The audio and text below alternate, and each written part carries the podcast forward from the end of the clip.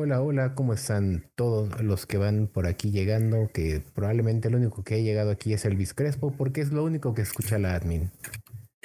Te juro que estaba, estaba Elvis Crespo. No, no conozco la música, no sé qué canción era, pero era Elvis Crespo. Ustedes no están para saberlo ni yo para contarlo, pero seguramente lo han vivido con sus mamás. Nosotros en esta H página lo vivimos con la admin. Cuando algo falla de cualquier aparato que utilice electricidad, no es culpa de ella, es culpa de uno. No. Es uno. A ver, pero, pero, a ver, espérate, espérate. ¿Quién le picó a su micro que no se oía? Y ahorita la señorita dice que escucha una cumbia de algún lado y que a, huevo soy yo. Que a huevo soy yo. Se escucha una cumbia así como, como en White Noise, así de vengo por ti para una cumbia. Entonces... Jura que hay una cumbia. Ella jura que hay una cumbia. Mira, no creo que sea un fantasma guapachoso, así es que hola Eli, buenas noches. Hola Edgar, buenas, noches. Disculpen que he empezado maldiciendo eh, ya de nada sirve nuestro disclaimer, pero hay que escucharlo porque es más tradición que el día. Me, voy a silenciar para que dejes. No, no, no, no, no, no, no, ya no se escucha la cumbia. A ver, cumbia, ¿estás ahí? No. Este, muy buenas noches a todos aquellos que tengan a sus niños, a sus sobrinos, a sus centenados o a Elvis Crespo, mándenlos a dormir porque en este programa se dicen leperadas y sabemos que Elvis Crespo no puede escuchar leperadas. no, primero eran, eran, eran como los fabulosos Cadillacs, pero es que se escuchaba. No sé si alguna vez alguno de ustedes tuvo un radio de banda corta que de repente agarraba unas estaciones así como que de por allá de Cuba, de Puerto Rico, de. Entonces había estaciones que se escuchaban así como, como con un chorro de arena. Así se escuchaba. Así. Eh, pues está, está ahí tomando lodo, no sé. Estamos tomando una Even More Lágrimas Imperial Mole Stout de Ramuri, que si no mal recuerdo son de allá de, pues de Chihuahua. ¿El Ramuri? Los sí, no, la, cervecería es cervecería Ramuri en Tijuana. Ah, chinga. Son mis paisanos. Para mí, ah, La, mejor stout de México. No esta, esta es un invento de este año, está rica, pero la Lágrimas Negras es la mejor stout que pueden probar en este país. Y ojalá nos patrocinen un día. Así, el silencio de a, mí no me las manden. Han de saber que soy alérgica. Yo soy la niña alérgica. Toda, todo me cae mal. Y las cervezas artesanales tengo la bronca que siempre resultó alérgica a algo. Solo el esposo de una amiga que es, es, muy bueno en cuanto a cervezas, él es el único que me dice, mira, tómate esto, tómate esto. Y este, ay, qué bonito. Y, y Sí, sí le ha atinado realmente de, ah, ¿te gusta tomar eso? Porque sí me hizo mi entrevista así de que, a ver, ¿qué tomas? A ver, ¿y cómo te gusta el café? Y a ver, ¿cómo te gusta? Y esto y esto. Y me dijo, a ver, tómate estas. Y las tres o cuatro que me ha recomendado me han gustado y no me han hecho alergia. Entonces, él sabe quién es. Es el esposo de una muy querida amiga. El dueño de cierto perrito que sale mucho en Cinecepción. Él. El dueño del perrocepción. Del perrocepción, ajá de eh, eh, es el dueño de la moca. Es el papá de la moca. De la moca. Eso es todo. ¿Cómo están amigos? ¿Cómo están? ¿Qué van a ir a ver al cine? Ya es jueves, ya es día de cambio de cartelera. Tenemos estrenos desde Trolls 3, eh, Five Nights at Freddy's, tenemos Killers of the Flower Moon. Creo que también se estrena Señora Influencer. No me acuerdo qué más tenemos por ahí. Radical, está radical el poder de los centavos. Está radical. Está, está 12 horas, que es una película rusa, si no me equivoco, ¿no? Hipnosis también de Robert Rodríguez. Y curiosamente casi todos nos invitaron los estrenos, menos a Radical. Y Asesinos tampoco nos invitaron. Pero de todas les podemos hacer la reseña, la bonita reseña aquí, así que quédense para, si quieren saber de alguna, déjenlos déjenoslo aquí en los comentarios y les platicamos qué tal. Y si no, pues lo que podemos seguir hablando es del chisme de Britney Spears, que la admin ya tiene el audiolibro. ah, ¿Tú sí me escuchabas entonces? Estábamos escuchando cómo se echaba el chisme completo de, ah, yo creía que Justin era un poco picaflor. Tengo, tengo que, tengo que darle las gracias a, a quien me está prestando el libro. Me, lo están prestando, pero yo, ya saben, este, yo manera con garrote me dicen, ya lo terminé, ya lo puedes empezar a escuchar y le doy play. Y lo empiezo a escuchar en español y yo, ¿en español? ¿Qué es esto? ¿Por qué en español? Pero bueno, lo estoy escuchando en español. Muchas gracias a quien me pasó el audiolibro. La verdad es que. Eh, híjole, es que me van a funar si hablo. ¿Te van a funar? Me van a funar. Te lo juro que estás. de una manera infunable. ¿Qué nos quieres decir? Güey, sigo escuchando la música. este. Híjole, ¿sabes qué? Eh, está interesante todo. Eh, literal me quedé en el aborto. Ahorita, literalmente en eso me quedé, en que se acaba de tomar las pastillas. Este, ya estuve leyendo algunos capítulos de los capítulos que aparecieron en línea, ya los estuve leyendo. Este, sí, se me hace como que se está tirando un chorro al victimismo, la neta, hasta donde voy hasta dónde voy.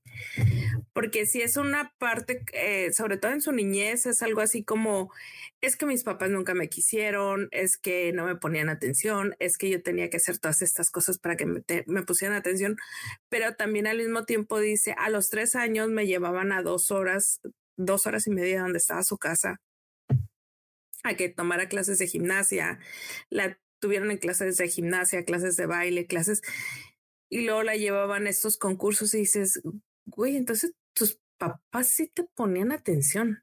O sea, el hecho de que tus papás manejaran dos horas para llevarte a una clase. No, no.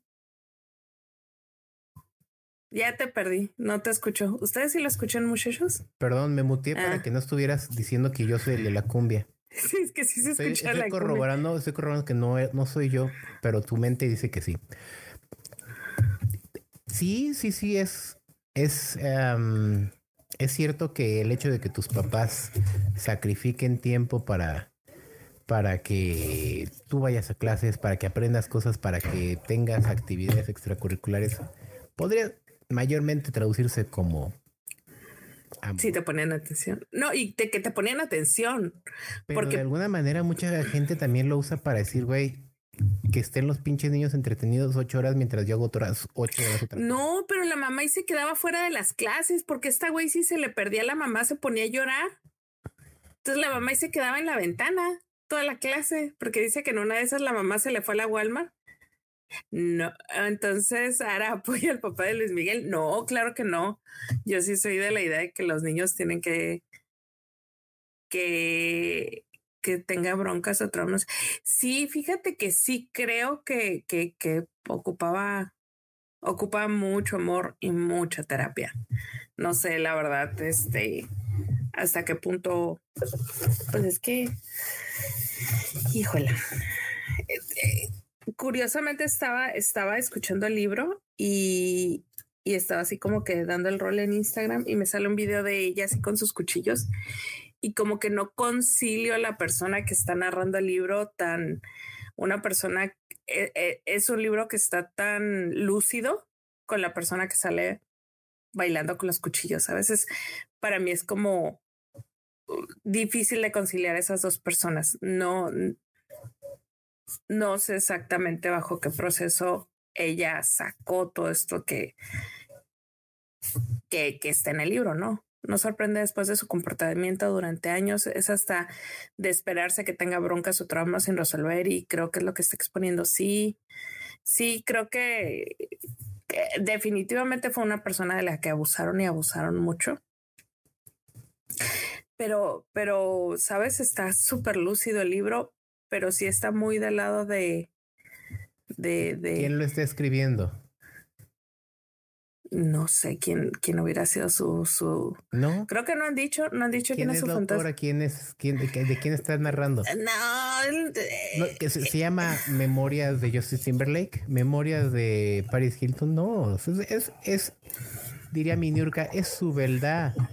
Claro que va, va a ser sentirse como víctima porque es, es, como lo sintió ella y es como lo ha tenido que seguir trabajando ella y lo sigue sintiendo y si no ha resuelto, no ha, no ha habido cierres en su vida, pues va a parecer víctima, es normal pero así en el fondo, fondo, fondo, fondo. Es más, ni mi Niurka fue tan víctima de Juan Osorio. Es cierto que el matrimonio de Justin Timberlake está en crisis por el aborto de... Pues los comunicados que ellos han sacado es que eh, eh, están muy bien y muy a gusto. Seguramente está escrito por un equipo. Sí, ¿eh? porque sí está súper lúcido el, el, el libro, ¿eh? Bueno, también hay que tomar en cuenta que hay ghostwriters. Sí, es exactamente eso. Yo, y, y, yo creo que muchos de los recuerdos no son exactamente de ella. Yo creo que sí hay es todo un team building para hacer ah, juntar sus recuerdos, ¿sabes? Es como, como todo un equipo que está ahí platicando. Seguramente fueron también y platicaron con las ¿Qué onda con Willy? ¿De qué hablas? ¿Qué les parece el documental de Maradona? ¿Qué pedo? ¿Eres tú? Es mi jefe. Ah, él. Ok, ok. Mm. Entonces, sí, déjame, lo termino. Pero ahorita que dijeron Luis Miguel, cuando estaba escuchando el, libro dije, esta madre la van a hacer película. Esta madre va para película o para miniserie que así, pero va que vuela. Pero va que vuela. ¿Tú crees que lo pruebe? No sé cómo esté ahorita de dinero la señorita, la ceñito. No sé cómo está el control de sus finanzas. Es más, no sé ni siquiera quién aprobó el libro, quién dijo, Simón, vamos a hacer un libro. Simón, vamos a contar toda nuestra verdad. Simón, vamos a hablar de estas personas, que esa es otra duda que yo tengo y, y en Estados Unidos cuando tú haces un libro, sí, claro, el morbo vende. En Estados Unidos cuando tú haces un libro, para hablar de una persona, tú tienes que tener la autorización de esta persona, si no, no lo puedes mencionar. Entonces, mi duda es, ¿Cómo habló también del niño de oro? O sea. ¿Será que les dijo, voy a hablar de ti, te doy tanto por ciento de regalías, cállate ya? Puede ser. Fíjate que sí, ahí, ahí sí lo creo que le hubiera dicho, este porcentaje del libro va a ser sería peli. Yo creo que una, una miniserie. ¿eh?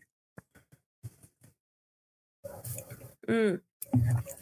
Porque sí, o sea, sí hay mucha carnita, sí hay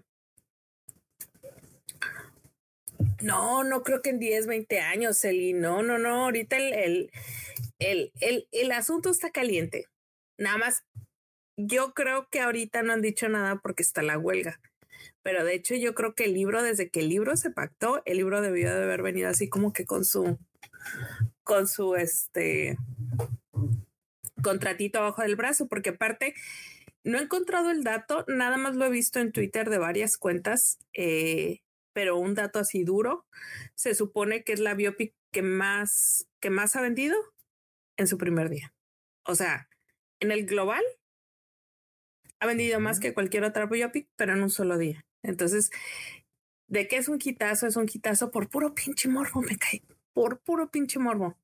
Porque sí, la realidad es que sí tiene muchos fans la morra, pero yo sí pienso que el 30% de la gente que lo está que lo está leyendo, lo está comprando y lo está consumiendo es por puro morbo. Es morbo, claro. Incluida aquí su persona, porque yo lo estoy, bueno, yo lo estoy escuchando, muchachos, como un ejercicio para informarles a ustedes. Es lo único que estoy haciendo. Pero sí, la neta es que Ay, es que le haces así como para escuchar, para oler tu cerveza y yo pienso que me estás viendo con ojos de, de sospechosismo. Edgar, si no te grabas tú mismo llorando con el rímel corrido y con los mocos entre nariz y, labio, no me puedes decir leave Britney alone. O sea, no se puede. No se puede. Tienes que tener rímel corrido. Sí, claro, Charlie, esto es un sacrificio. Es un verdadero sacrificio. Oye, por favor, yo solo escucho obras de arte como After. ¿Qué voy a andar escuchando? La, la, la biopic de, de Britney Spears. Cuando se trata de sacrificios, aquí estamos nosotros. Sí, sí, para aventarnos por esas granadas. Prueba, de ello es que justo en los estrenos que hemos tenido esta semana, ha habido un par de cosas que, que, me, me, he quedado con la espinita de y si mejor me hubiera ido al gimnasio. Ese gimnasio que tiene, ah, muchachos, déjenme les cuento un chisme por si no, por si no siguen al buen Lenny en Twitter. El buen Lenny, arroba el buen Lenny, tiene, tiene dos meses pagando el gimnasio y nunca ha ido. Seguramente, afortunadamente, la persona que me puede poner muy en mal con este comentario.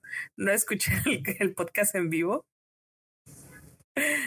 Este, sí vi tu comentario, Charlie, de After. A la After. Sí, soy, soy muy fan de After. Y esto no es la primera vez que lo digo en este podcast. Soy muy fan de After. Mucho, mucho, mucho. Es más, tengo hasta la novela gráfica de After que salió hace unos meses después de los libros. Es más, ahora no va a pistear, ella solo va al after. Tanto así. Ni a pistear ni al after. Eso al gym pasa este enero, ¿no? Pues es que yo tenía una oferta de los primeros dos meses en 150 al mes y, pues ya voy a tener que pagar normal porque pues, no he ido. fue, una, una, gran oferta para no ir, ¿eh? Casi escupo el suero. En serio, así fue como entraste al gimnasio de los dos, los dos primeros. Espérame, déjame quitar tantito la, la cámara. A ver, espérame tantito. Dame un segundo. Para los que van llegando, no, no estoy platicando con la letra A. Es que la, la admin se fue a tomar unas fotos para su OnlyFans. Esperemos pronto nos la comparta. Pero en eso anda. escuchen, escuchen, escuchen. nada más le di dos pasos. O sea, esto existe.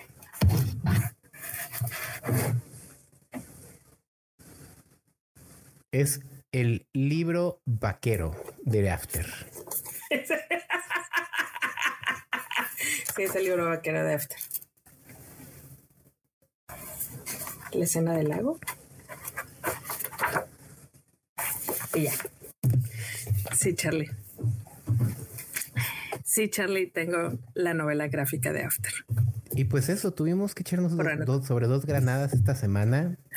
Fuimos a ver Hipnosis de Robert Rodríguez, que yo pensé es Robert Rodríguez, es la persona que nos trajo eh, Pistolero, que nos trajo Spy Kids. Spy Kids, que nos trajo Machete. Eh, híjole, y empezó bien. Sí, yo creo que los primeros 30 minutos dije, oh, va bien, va bien, esto está pintando bien.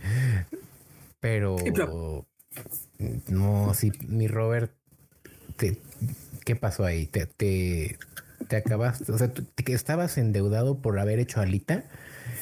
Todavía debías dinero de la producción de Alita y dijiste, tengo que pagar con otra película. ¿Qué pasó ahí? Necesitamos entrevistarte, Robert Rodríguez, para saber qué pasó. Creo que la verdadera hipnosis no fue el título de la película, sino la que hizo para convencer a Ben Affleck de que fuera el protagonista.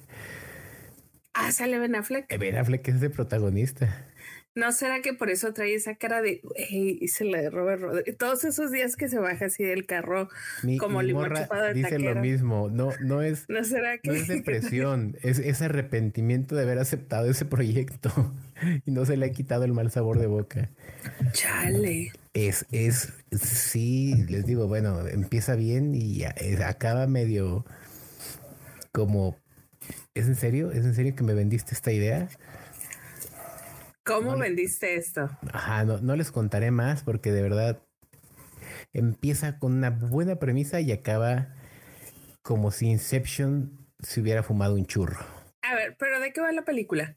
La película trata de un investigador privado. Bueno, no, pero no es un detective del. No sé si es FBI o de dónde es.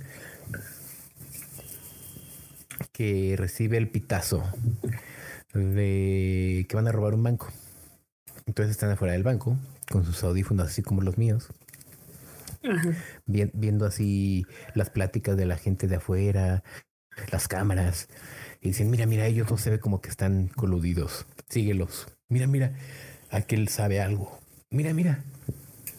Están analizando todo lo que pasa fuera del barco y de repente hay cosas como súper tranquilas, ¿no?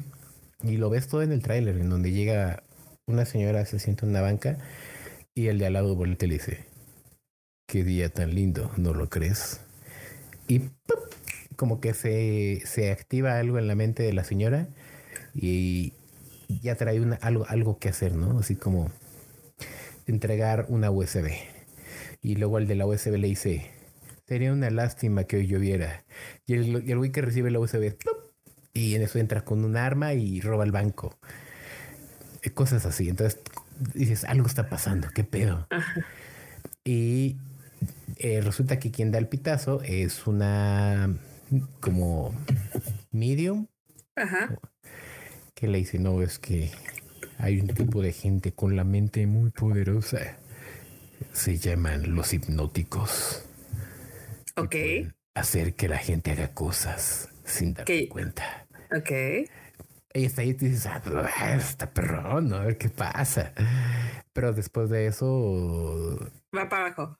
Todo empieza a tornarse demasiado inexplicable y, y, empiezas a ver como que todo empieza a caer en, en producción también.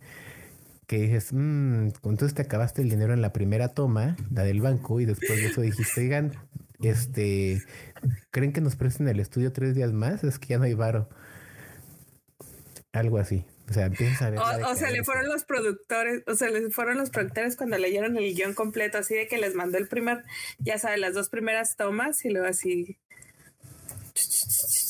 Quería Morelia ver a Chastain, pero ya te desaparecen. No, Gibran, no, no te desaparecen. Eh, estuvo muy tranquilo Morelia, muy, muy tranquilo. Nosotros también queríamos ir, siempre queremos ir cada, cada año, pero por X o Y el godinato no nos lo permite.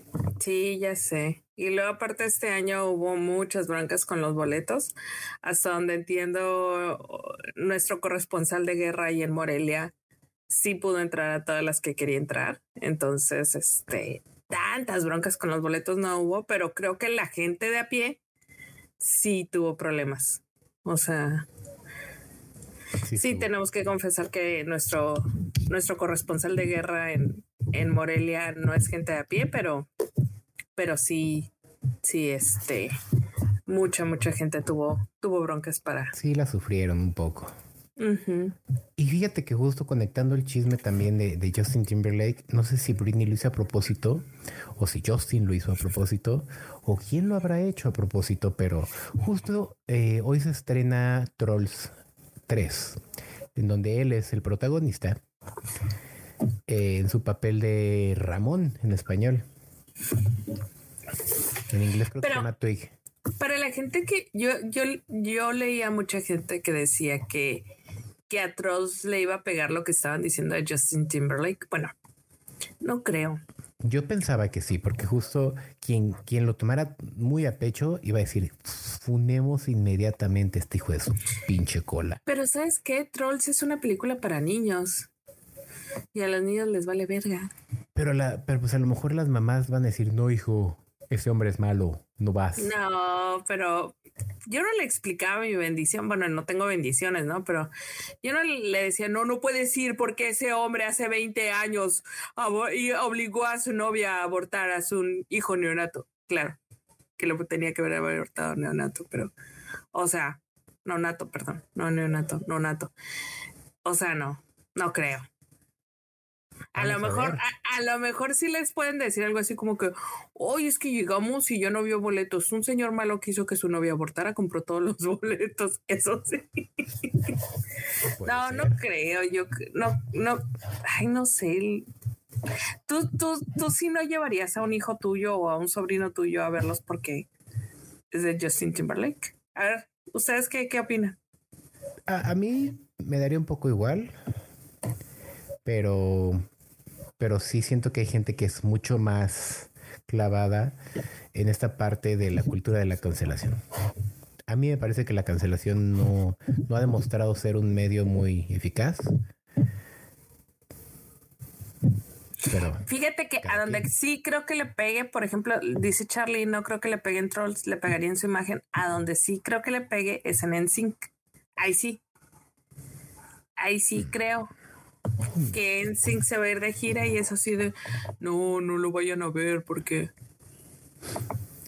O a lo mejor pagan el boleto para poder ir a aventarle chingaderas.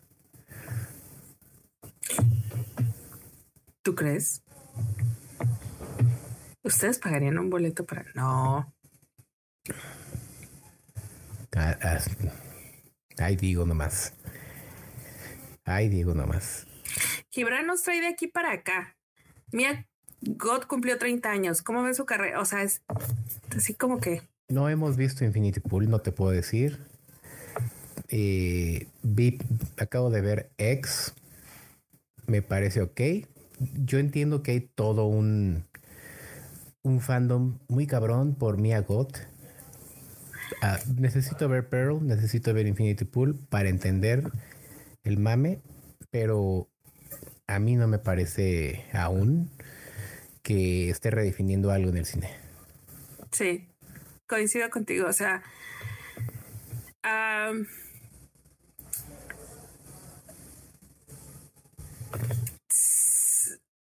siento que sí tiene mucho talento, pero no es como que el talento. A lo mejor no le llegan los papeles falta, es muy buena, pero no es tan de terror. Exacto. O sea, a lo mejor la van a, encasillar en ser una Scream Queen. Es que eh, creo que eso es lo que están tratando de hacer. Curiosamente, la esposa de Mike Flanagan, Kate, Kate, Kate, Kate, Kate, se me olvidó su apellido. Bueno, Kate Flanagan, este, pues ha hecho más que ella. Y ahí va, calladita. Kate Siegel. La que, Casey Gold, la que come callada come dos veces.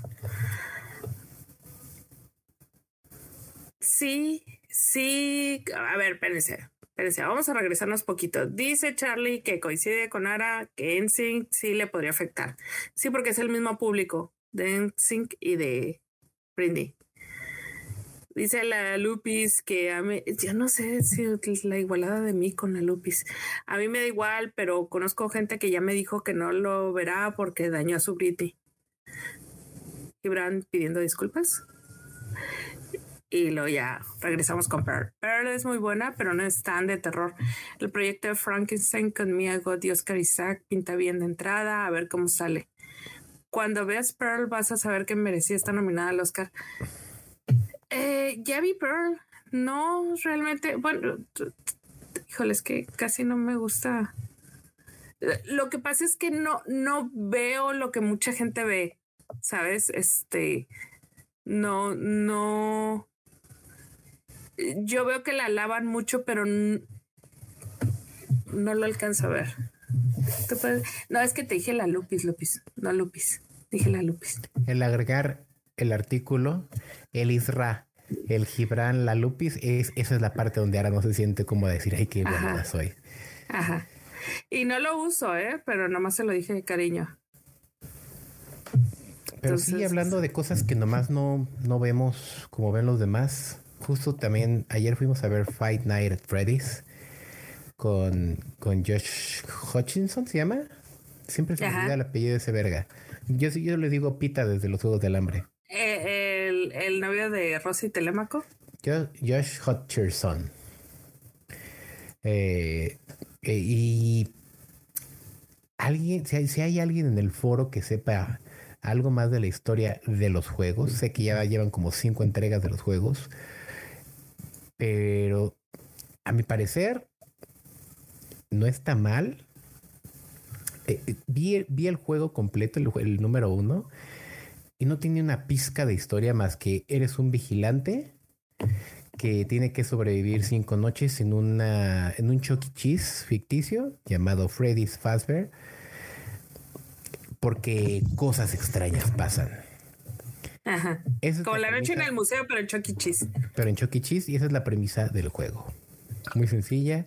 El juego es súper básico también. Hay cinco botones, clic, clic, clic.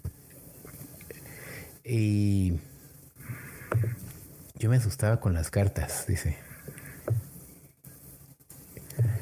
eso es muy básico el juego como tal. Es un jump scare, como de, de repente abres una cámara y ah, ya está un, un animatronic aquí en tu cara. Y te matan los animatronics. te matan los animatronics, ¿no? Por eso digo que alguien me explique eh, eh, toda esta, esta parte del lore que hay dentro de ese juego, porque para la película, y, creo yo que eso es lo que pasó, se inventaron una historia que fuera un poquito más integral, más wholesome, más mística para agregarle ese factor de terror. Y en donde a lo mejor hay muchos van a aburrirse porque lo que quieren es ver sangre y muchos van a decir, órale, yo no sabía nada, pero me gustó. ¿No es slasher? Es, es que pudo haber sido un gran slasher. Sí es o no es. O sea, pero si hay sangre. Sí, hay dos escenas nada más. Ay, no, eso, no es un slasher. En Estados Unidos es un PG-13. Eso es un Law and Order cualquiera. Eh, en Estados Unidos es PG-13, me parece que aquí es B-15. Entonces está muy extraña la onda, porque justo es un juego, hablando del juego, es un juego que muchos chamacos como entre 8 y 15 años maman, o que quienes estuvieron en su momento en esa edad, ayer fuimos al cine, estaban muchos disfrazados y ya muchos se veían con pelos en, con, con pelícanos en el océano, con, con, pelambre en el alambre, eh, yo creo que es algo muy, muy de lo que te tocó vivir. Entonces, ¿quién dijo, no manches, a mí en la secundaria me tocó jugar eso? Pasaron cuatro años y ahorita están súper emocionados con la película. Probablemente la van a disfrutar bastante. Pero justo público que viene de terror de cine B, quien viene de un terror más A24, no lo va a disfrutar tanto. Quien busca un slasher, le van a quedar a deber. Porque hay, hay, hay cuestiones paranormales, pero que no sirven como tal para aprovechar el susto. Los animatronics igual solo dan un poco de extrañeza, pero siento que no, no cumplen su función tanto de terror. Hay demasiada énfasis en la historia y muy poco en la sangre. Entonces ahí es donde le falla mucho en el género del terror.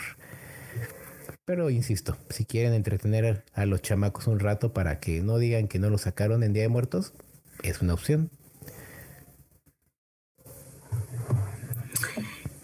¿Y qué otra cosa fuiste a ver? ¿Qué otras cosas fuimos a ver? Dijiste tres. Sí, fueron tres. Hypnotic, Trolls y y esta, y Five Nights at Freddy's.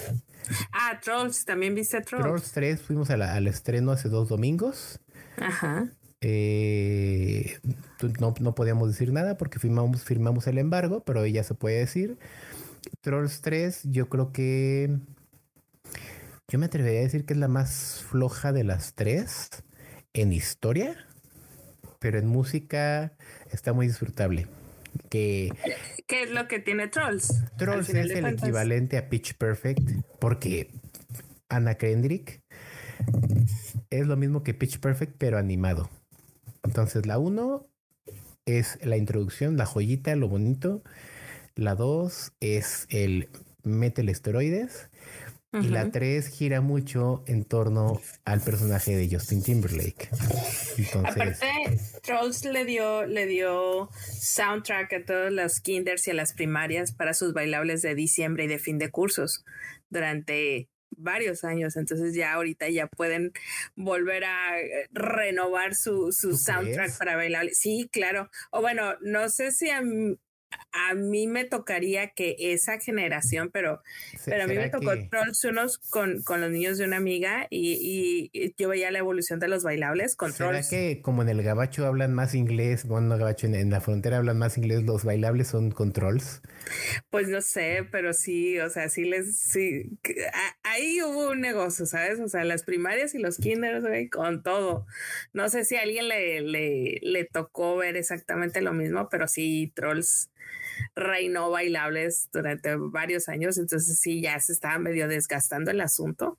Y ahorita ya, pues ya con la tercera. Aparte, acuérdense que Trolls 2 salió en la pandemia, fueron los primeros que se aventaron a, al estreno simultáneo, ¿no? A estrenos simultáneos le salió bastante bien. Eh, pero creo que sí tuvo que ver con que es una película para niños. Sí, pero finalmente los niños consumen en casa o fuera de casa.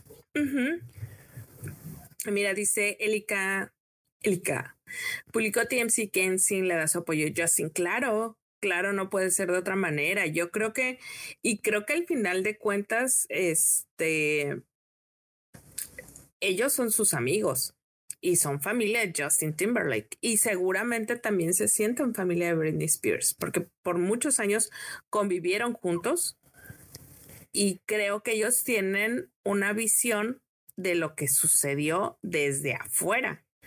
Entonces. Ahora, del ámbito totalmente comercial, también tiene sentido que lo apoyen. Porque si están comprometiendo una gira, no puede decir que chingue su madre Justin, porque es la pieza que les ha estado faltando los últimos 20 años. Ellos salieron de gira en los 2012 con, con New Kids on the Block. Ellos estuvieron intentando cosas por separado, eh, y regresando los cuatro sin Justin, y no pegaban. Entonces, eso piedra angular. No, no, pueden meterse el pie diciendo que chingue a su madre el Justin. No, no, no, porque es, es el, la, clave de este regreso. No, y seguramente eh, lo quieren y, es su amigo y lo tienen que apoyar, ¿sabes? O sea, y aparte, si son una boy band que, que, que vendía esta sincronía, esta armonía, pues obviamente tienen que ser armoniosos entre ellos. Y, y como te digo, eran compas de Britney Spears ellos también, y ella lo dice en el libro, ¿eh? No lo digo yo, lo dice ella. Este, y seguramente ellos vieron otra verdad. Acuérdense que la verdad es esa, muchachos. Es, existe tu verdad, mi verdad, la verdad de todos y la verdadera verdad. Y la de New York, su verdad. Entonces, seguramente ellos vieron toda esta situación pues desde, desde otro ángulo totalmente distinto, ¿no? Claro. Entonces, quién sabe si ellos sabían del, de la bronca que ellos tuvieron. Seguramente sí sabían que, que él era muy infiel. Por cierto, la mujer casada con la que Britney dice que Justin le puso el cuerno y que no dice su nombre porque tiene hijos. Él es esposa de Channing Tatum. Sí, y ella lo declaró hace, hace como tres, cuatro años, ¿eh? En una, en una en una entrevista, este, a ella le preguntaron y ella dijo que sí, que ella, ella había andado con, con Justin, que no estaba muy segura si en algún momento habían como, si ella había como chocado con la relación, si, si él todavía andaba con, con Britney, pero que ella había andado. Justin también lo necesita, no le conozco otra red social. No lo necesita en ese aspecto, porque el, hombre está muy diversificado. El hombre está muy diversificado en música, tiene su nicho. Eh, en sus últimos dos discos, eh, el 2020 siento que fue su pico. el, 2020 Experience. A mí me gusta una canción de él. Eh, luego cayó un poco a un nicho que fue el como más country con sus discos siguientes a nivel música. A nivel cine, él aunque pequeño o aunque independiente, ha seguido. Tanto así que tiene, me parece que se llama Parker en, en, Apple TV. Entonces, de parar no ha parado. Y la otra es que económicamente tampoco va a sufrir si lo funan, porque él tiene una cadena, tiene su, restaurante, tiene un club nocturno, eh, tiene inversiones muy específicas para que se proteja a nivel económico si es que algo le falla. Acaba, acaban de abrir un restaurante, no me acuerdo si tiene la peculiaridad que es uno de los restaurantes más diversificados de Nueva York y lo van a abrir o ya abrieron. Este, y tiene una inversión así como que para echar para arriba. Y él es uno de los principales inversores. Entonces él, él, él sí lo tiene como muy, en la parte de empresario la tiene muy clara. Sí. Sí. Mirror, Ara, ¿de qué hablamos? ¿Cuál es la única canción que te gusta de él? No, no, y ni siquiera es con él, fíjate, este... ni siquiera es con él, o sea, me gusta una canción que él cantaba en, en otra versión, eh, no me acuerdo cómo llegó a mí esa versión, tal vez en alguna película, en algún programa la escuché y después la de Sexy Back, me gusta mucho esa canción, pero hay una, hay una versión tipo Luisiana de esa canción, me gusta muchísimo, muchísimo. De hecho, la tengo en mi, en mi playlist de diario. Ya borré mi comentario, dice Gibran. Este, no, está bien, Gibran. Aquí todos nos equivocamos y aquí todos debatimos. O sea, lo bonito de esto es que nadie pendejea a nadie. Aquí es como tú me dices, yo me acuerdo, eh, y yo te contesto, tú dices, no manches, es cierto. Aquí somos compás. Esa es la gran diferencia en este H podcast. Aquí no somos expertos, somos pendejos con opinión. El, el, el, libro de Britney sí tiene enojada a mucha, mucha gente por lo que, por todo lo que ella escribe, pero sí no creo que, que llegue a más, ¿sabes? No creo que llegue a esta parte de, de que, ay, ya le cancelaron un contrato, ay, empezó a perder en sync, bla, bla, bla.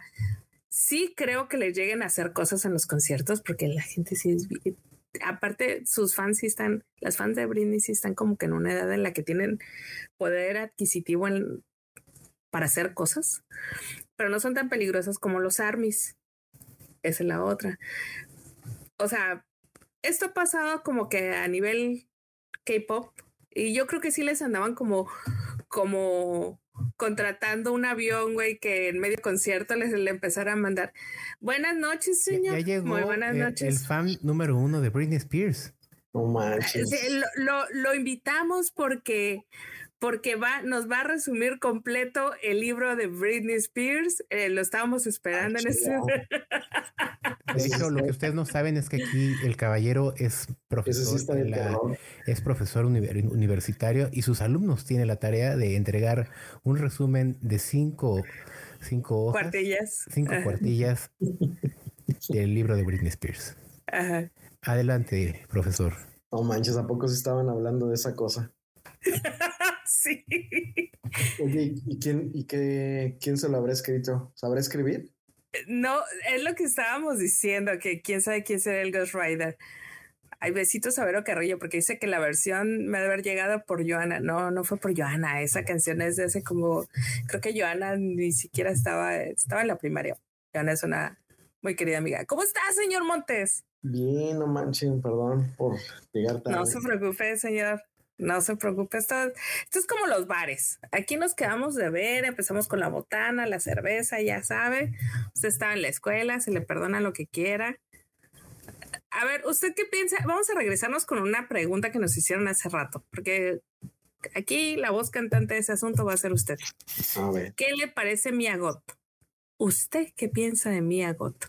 ¿Cuáles son sus dos centavos sobre Mia Got? Me gustan mucho los personajes que ha hecho. ¿eh? O sea, me recuerda mucho a los primeros personajes que escogía Winona Ryder.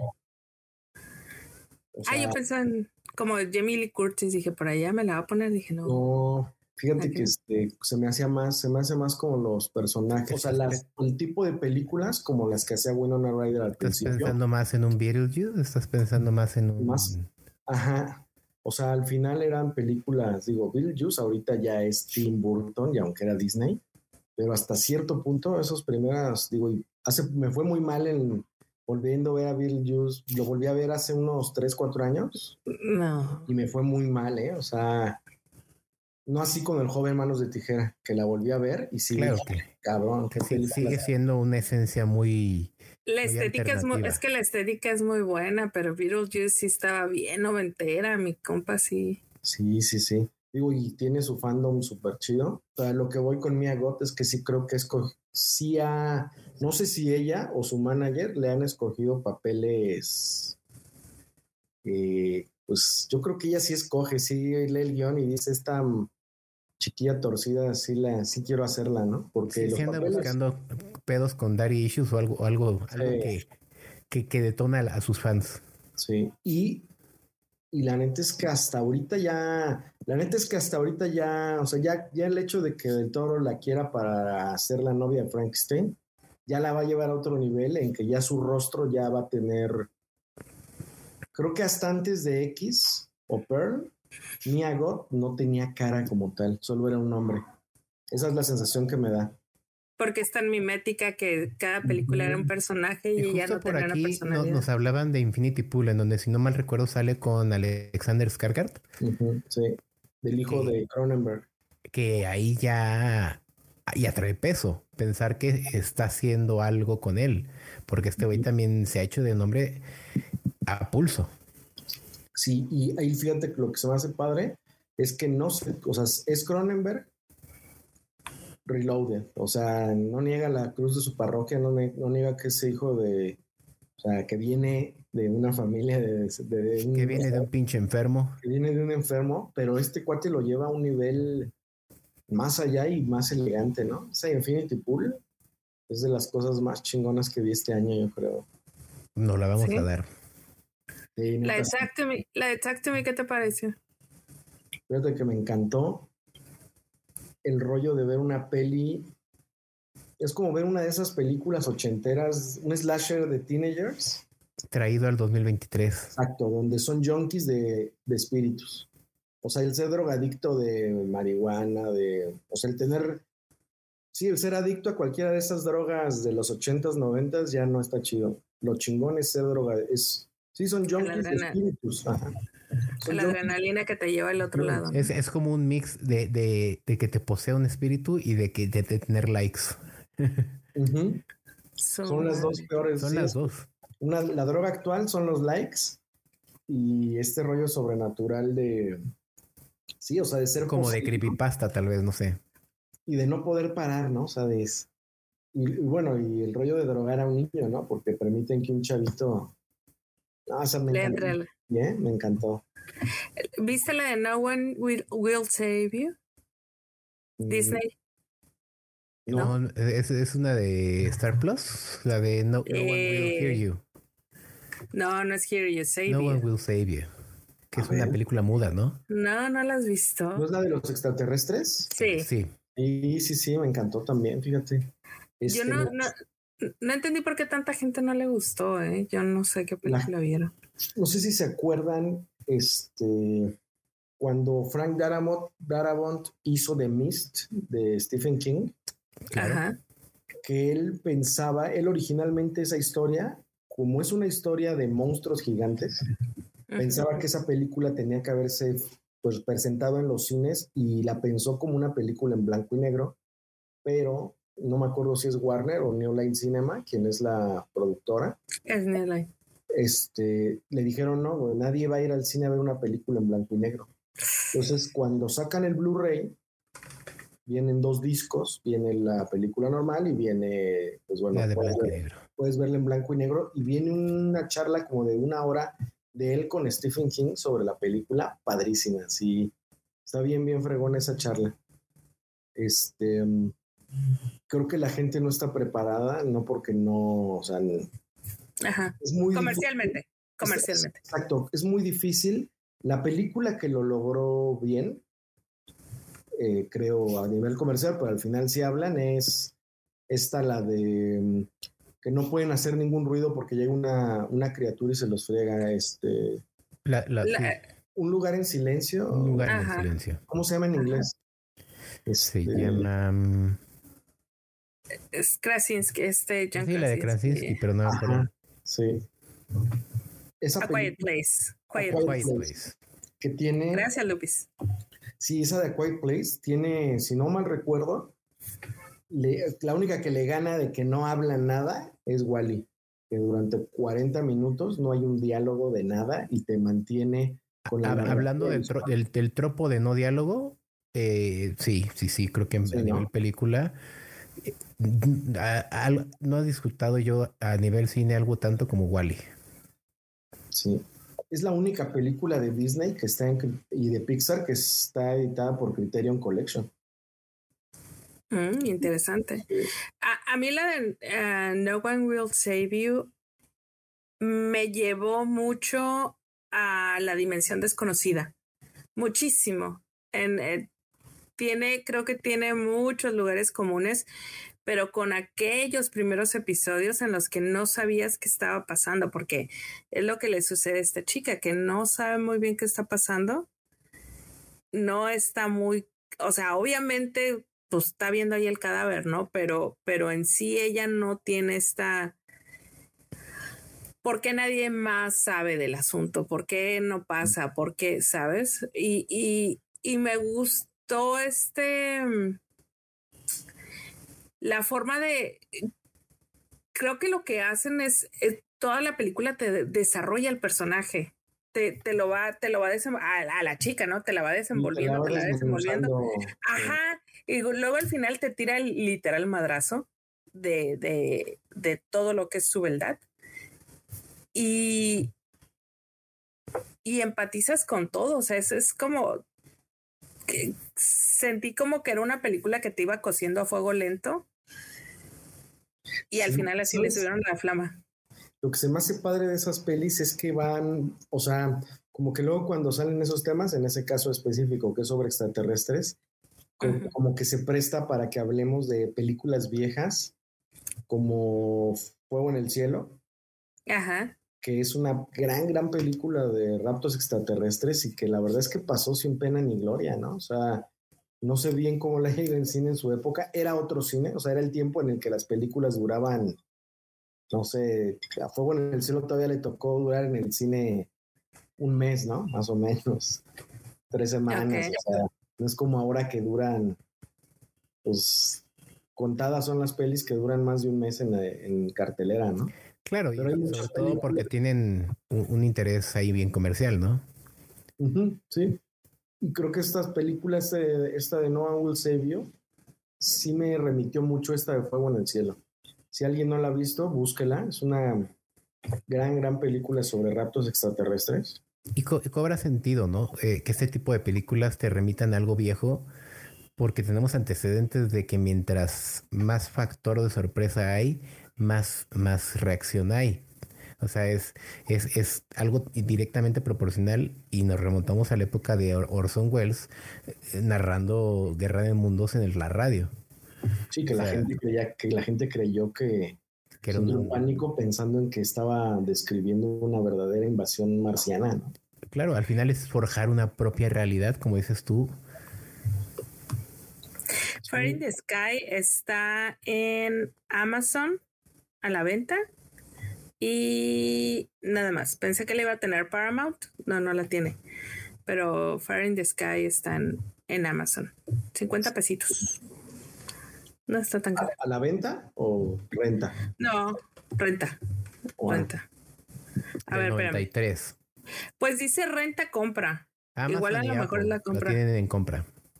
No, es muy buena peli, o sea, y digo, y, y, como hay otra muy, es muy buen libro, pero es muy mala película, se llama Comunión, basada en un libro de un tipo que se llama Whitley Straver, este, este cuate ya era escritor, pero todos sus, la mayoría de su literatura tenía que ver con raptos. Hay uno que se llama Billy, donde es un tipo que rapta a un niño y lo encierra en su sótano y bueno, se da cuenta en una regresión que le hacen que él escribía solo sobre raptos porque lo habían raptado los extraterrestres. Entonces escribe tres novelas que para mí las mejores son la primera y la segunda. La primera se llama Comunión, luego sea, la segunda se llama Transformación, y luego está de la Escuela Secreta, Secret School. Pero al menos de esa primer película hicieron también, de ese primer libro hicieron una película. Este, ah, la de Christopher Walken. Sí, sí, sí, sí. Del 89. Y es, está bien también y, y es de todo este, todo este fenómeno que creo que no que haya desaparecido, sino que se quedó latente, que es el miedo al rapto extraterrestre, no al rapto humano, ¿no? Fíjate que hablando de raptos extraterrestres, este Netflix estrenó una serie sobre raptos extraterrestres y creo que se quedaron bien cortos, fíjate. Bueno, vi creo que cinco episodios, eh, cuatro o cinco episodios, pero ninguno me dio miedo, ninguno me, no sé qué pasó, que ninguno me ¿Cómo se esto de... Ay, qué buena pregunta. Ahorita te digo. La acaba de estrenar hace unas semanas y, eh, algo que por ahí dice el buen showbiz en, en Twitter, de repente es tanto este contenido que nos están aventando sin, sin avisar que hay cosas que pasan sin pena ni gloria.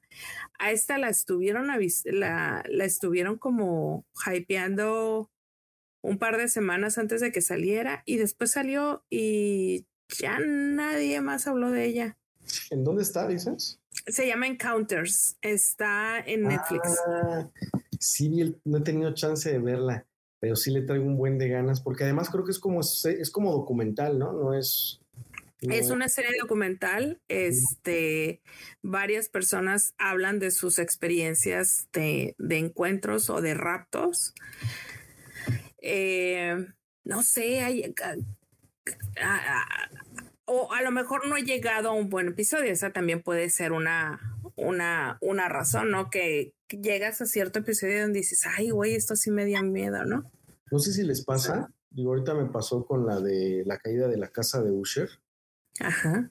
Que se me hace que Netflix está haciendo cosas, o sea, de muy baja calidad, o sea, no sé, Mike Flanagan se está basando, se está basando en el, algoritmo que, que ya nada más le mete lo que sabe que va a vender para un, una ventana de tres semanas. Exacto. Ah, Sí, porque esa, de, esa, de, la caída de la casa de Usher me costó mucho trabajo terminar el primer episodio. Y, y, y vi el segundo también, o sea, no, no lo terminé, no lo he terminado de ver, pero yo normalmente no dejo nada trunco. O sea, es rarísimo ah, que deje algo trunco. O sea, fui a ver la del los asesinatos de la luna, ¿cómo se llama esta Scorsese? The Killers of the Flower Moon. Los asesinos de la luna. O sea, tres horas y media y sentí así como que, o sea, si hubiera durado media hora más no habría tenido problema, ¿no? Y estos episodios duran una hora y es, o sea, ya cabrón, dime, dime qué malas actuaciones, malos diálogos, malos sets. Eh, Fíjate que yo la vi y pensé que yo estaba muy cansada porque sí, sí he tenido semanas muy pesadas en, en mi trabajo Godín. Y ese día llegué, llegué como a las seis de la tarde y dije, ah, pues me la, me la voy a echar.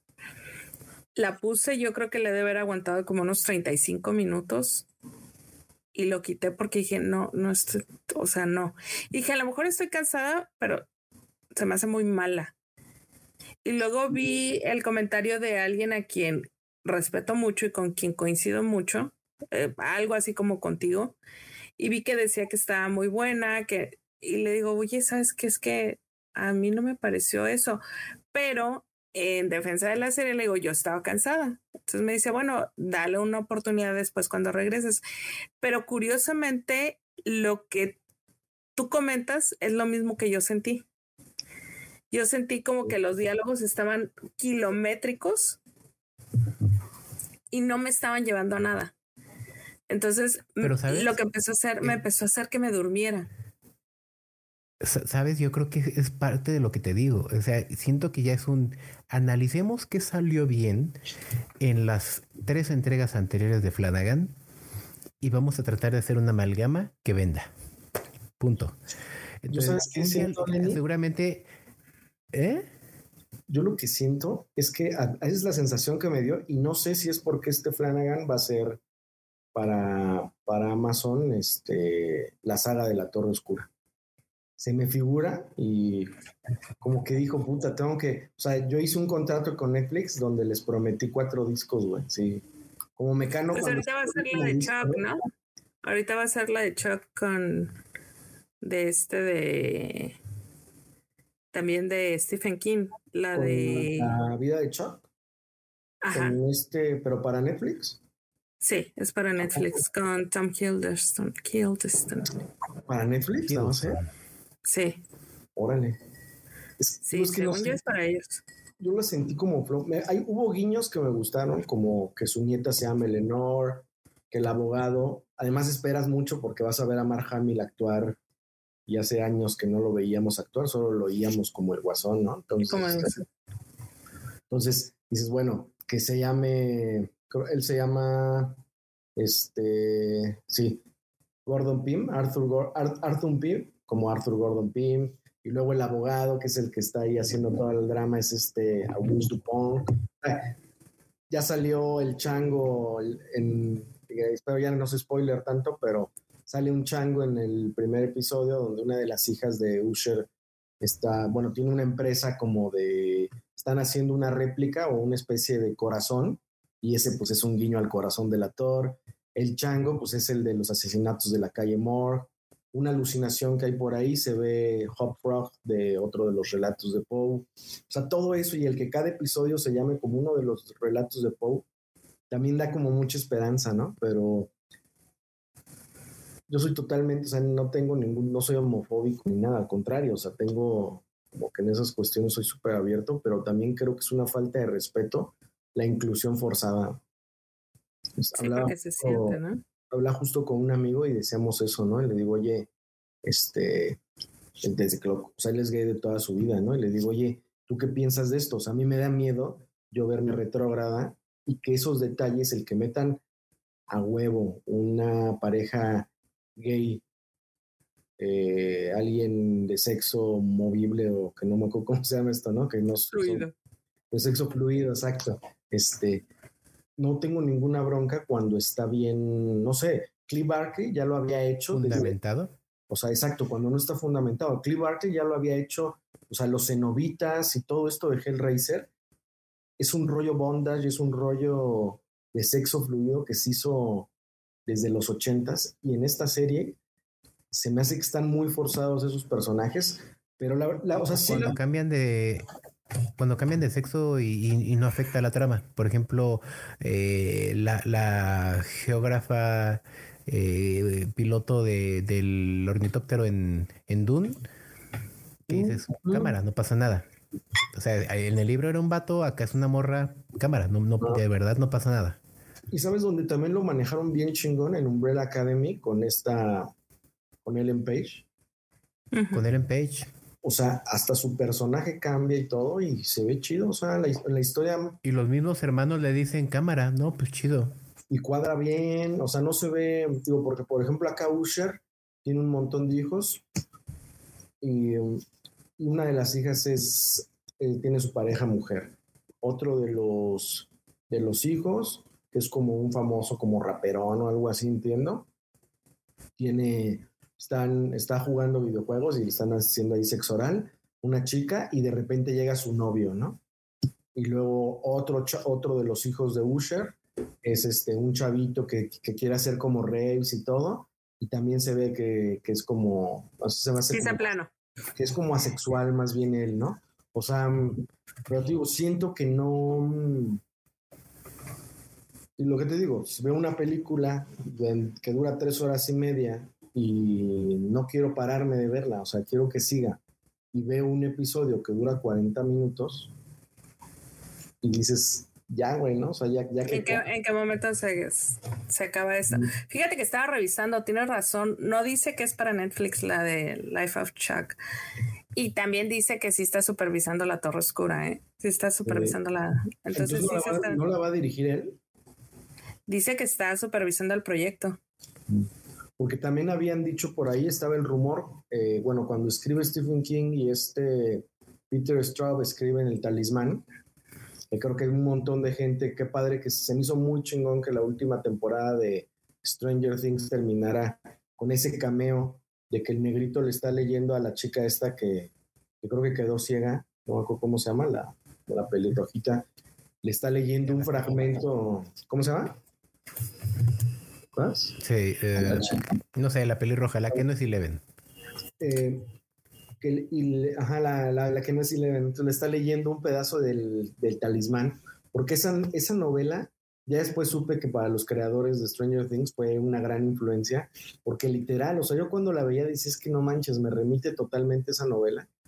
Y bueno, este creo que es Steven Spielberg quien compró los derechos para que de esa historia para él decidir quién la pueda hacer.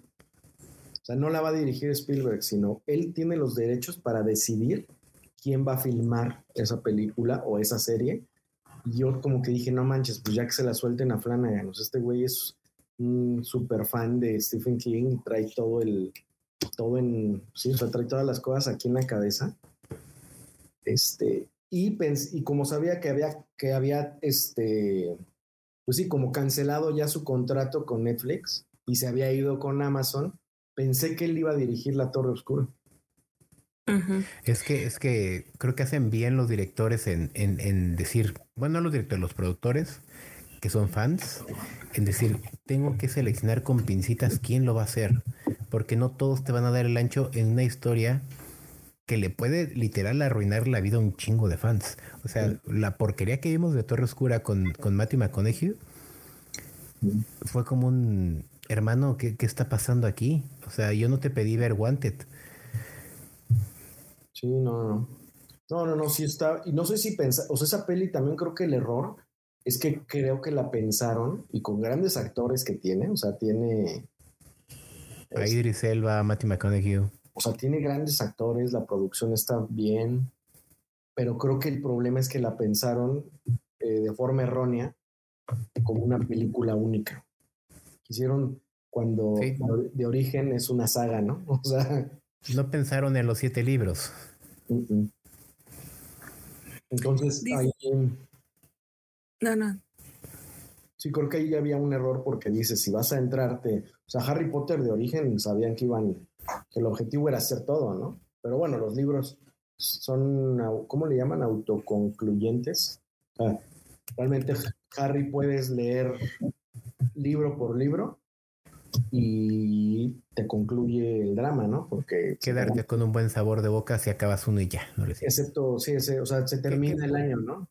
Entonces. ¿Qué puede pasar? Lo mismo que cuando lees a Douglas Adams con, con los, eh, los autoestopistas intergalácticos, ¿no? Con Hitchhiker's Guide to the Galaxy. Exacto, exacto, sí. Antonio, mándanos un mensaje de Creo que para preguntarte más. Ya, está, ya está. Eso dice que son animes. Están en el inbox. Búscalo mañana. Animes. Porque yo le dije que era, que era un trabajo para ti, pero porque yo no, supe cuáles películas me decía. pero es una película, es un anime de una madre que es un anime. ¿No será la serie esta que hizo la música el guitarrista de Portishead? Que se llama. Que es un chi. o sea, por lo, por lo poquito que describe, contratan a un tipo para que vea películas de VHS o Super 8. Ajá. Eh, porque un edificio se incendia. Y en. Ah, la serie, ya sé qué serie es, que, que no duró nada en Netflix, que la, de hecho la cancelaron.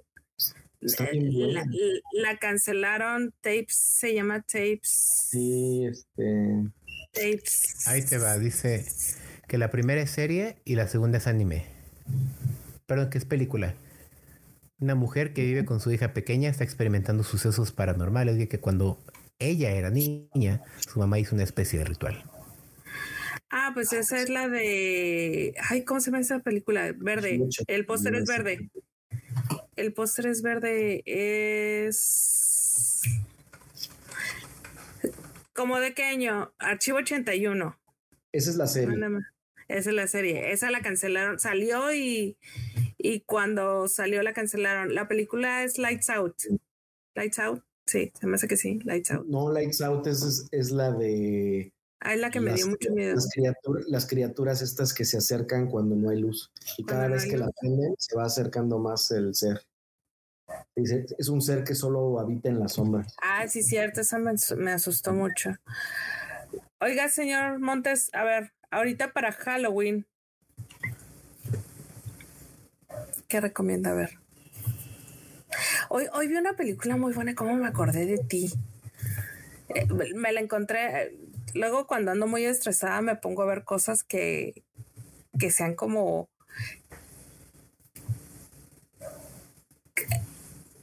No quiero decir que sean basura, pero sí películas que es que no son serie B, o sea, por ejemplo, me puse a ver películas de Lifetime noventeras. Fue lo que me puse a ver hoy, haz de cuenta. Y, viendo, viendo esas películas, di con, eh, tengo toda la semana viendo eso en las tardes, di con una película que se llama Citizen X, que está basada en cómo Rusia agarró a su primer asesino serial cuando todavía eran comunistas. Está buenísima, buenísima. Es con Sutherland. La tiene HBO. Se llama. Citizen X. Y como Rusia, este, pues no se querían parecer a Estados Unidos, ¿no? Entonces, cómo tuvieron ellos que hacer todo un desarrollo de todo lo que el FBI ya tenía muy caminado, este, sin parecerse a ellos, y cómo a ellos les toma eh, agarrar a este güey, les toma casi 10 años, porque ya lo habían agarrado, eh, ya lo tenían y como el cabecilla de la investigación era un güey ahí medio pendejo, le dice, no, no es él, porque tiene que ser un homosexual. Y tiene que ser un homosexual, ¿no? Porque este güey mataba niños. Era lo que mataba. La, la edad, el rango de edad era 17 hacia abajo. Entonces está muy buena la película, la verdad. Y bueno, dentro de esas películas, también me aventé la de Cast a Deadly Spell. No sé si alguna vez la has visto. No. Uy, qué buena película. Es de un detective que, para empezar, se llama, se apellida, se llama Philip Lovecraft. No manches, dónde la viste? Eh, también la tiene HBO. Y algo ahí lo que le encargan buscar es un libro. Es un libro que está, le dice, ¿no? Que está, ajá, ajá, anda, es, y está noir, es, es, es una novela noir del 90 y, ¿qué es, qué año es, verás? 91, es de 1991. Este, muy B, muy, muy B. Está muy Si les gusta el cine de terror, ve. O sea, ¿sabes? Este. Que el demonio así se. Presupuesto. Se te cae la, espada y el demonio se te queda viendo así como que, güey, recoge la espada. ¿Sabes? Ese tipo de películas que están como que rayando un poco en la comedia, en la farsa, en el humor negro, en el bajo presupuesto. Y dije, cuando la estaba viendo dije, ¿cómo nunca había visto esta película? Y luego ya la empecé a ver, dije, güey, esta película sí la había visto. Pero es de esos joyitas que se te olvida que viste. Yo no, no, no, ni me suena, ¿eh? Soy búsquela, está en HBO.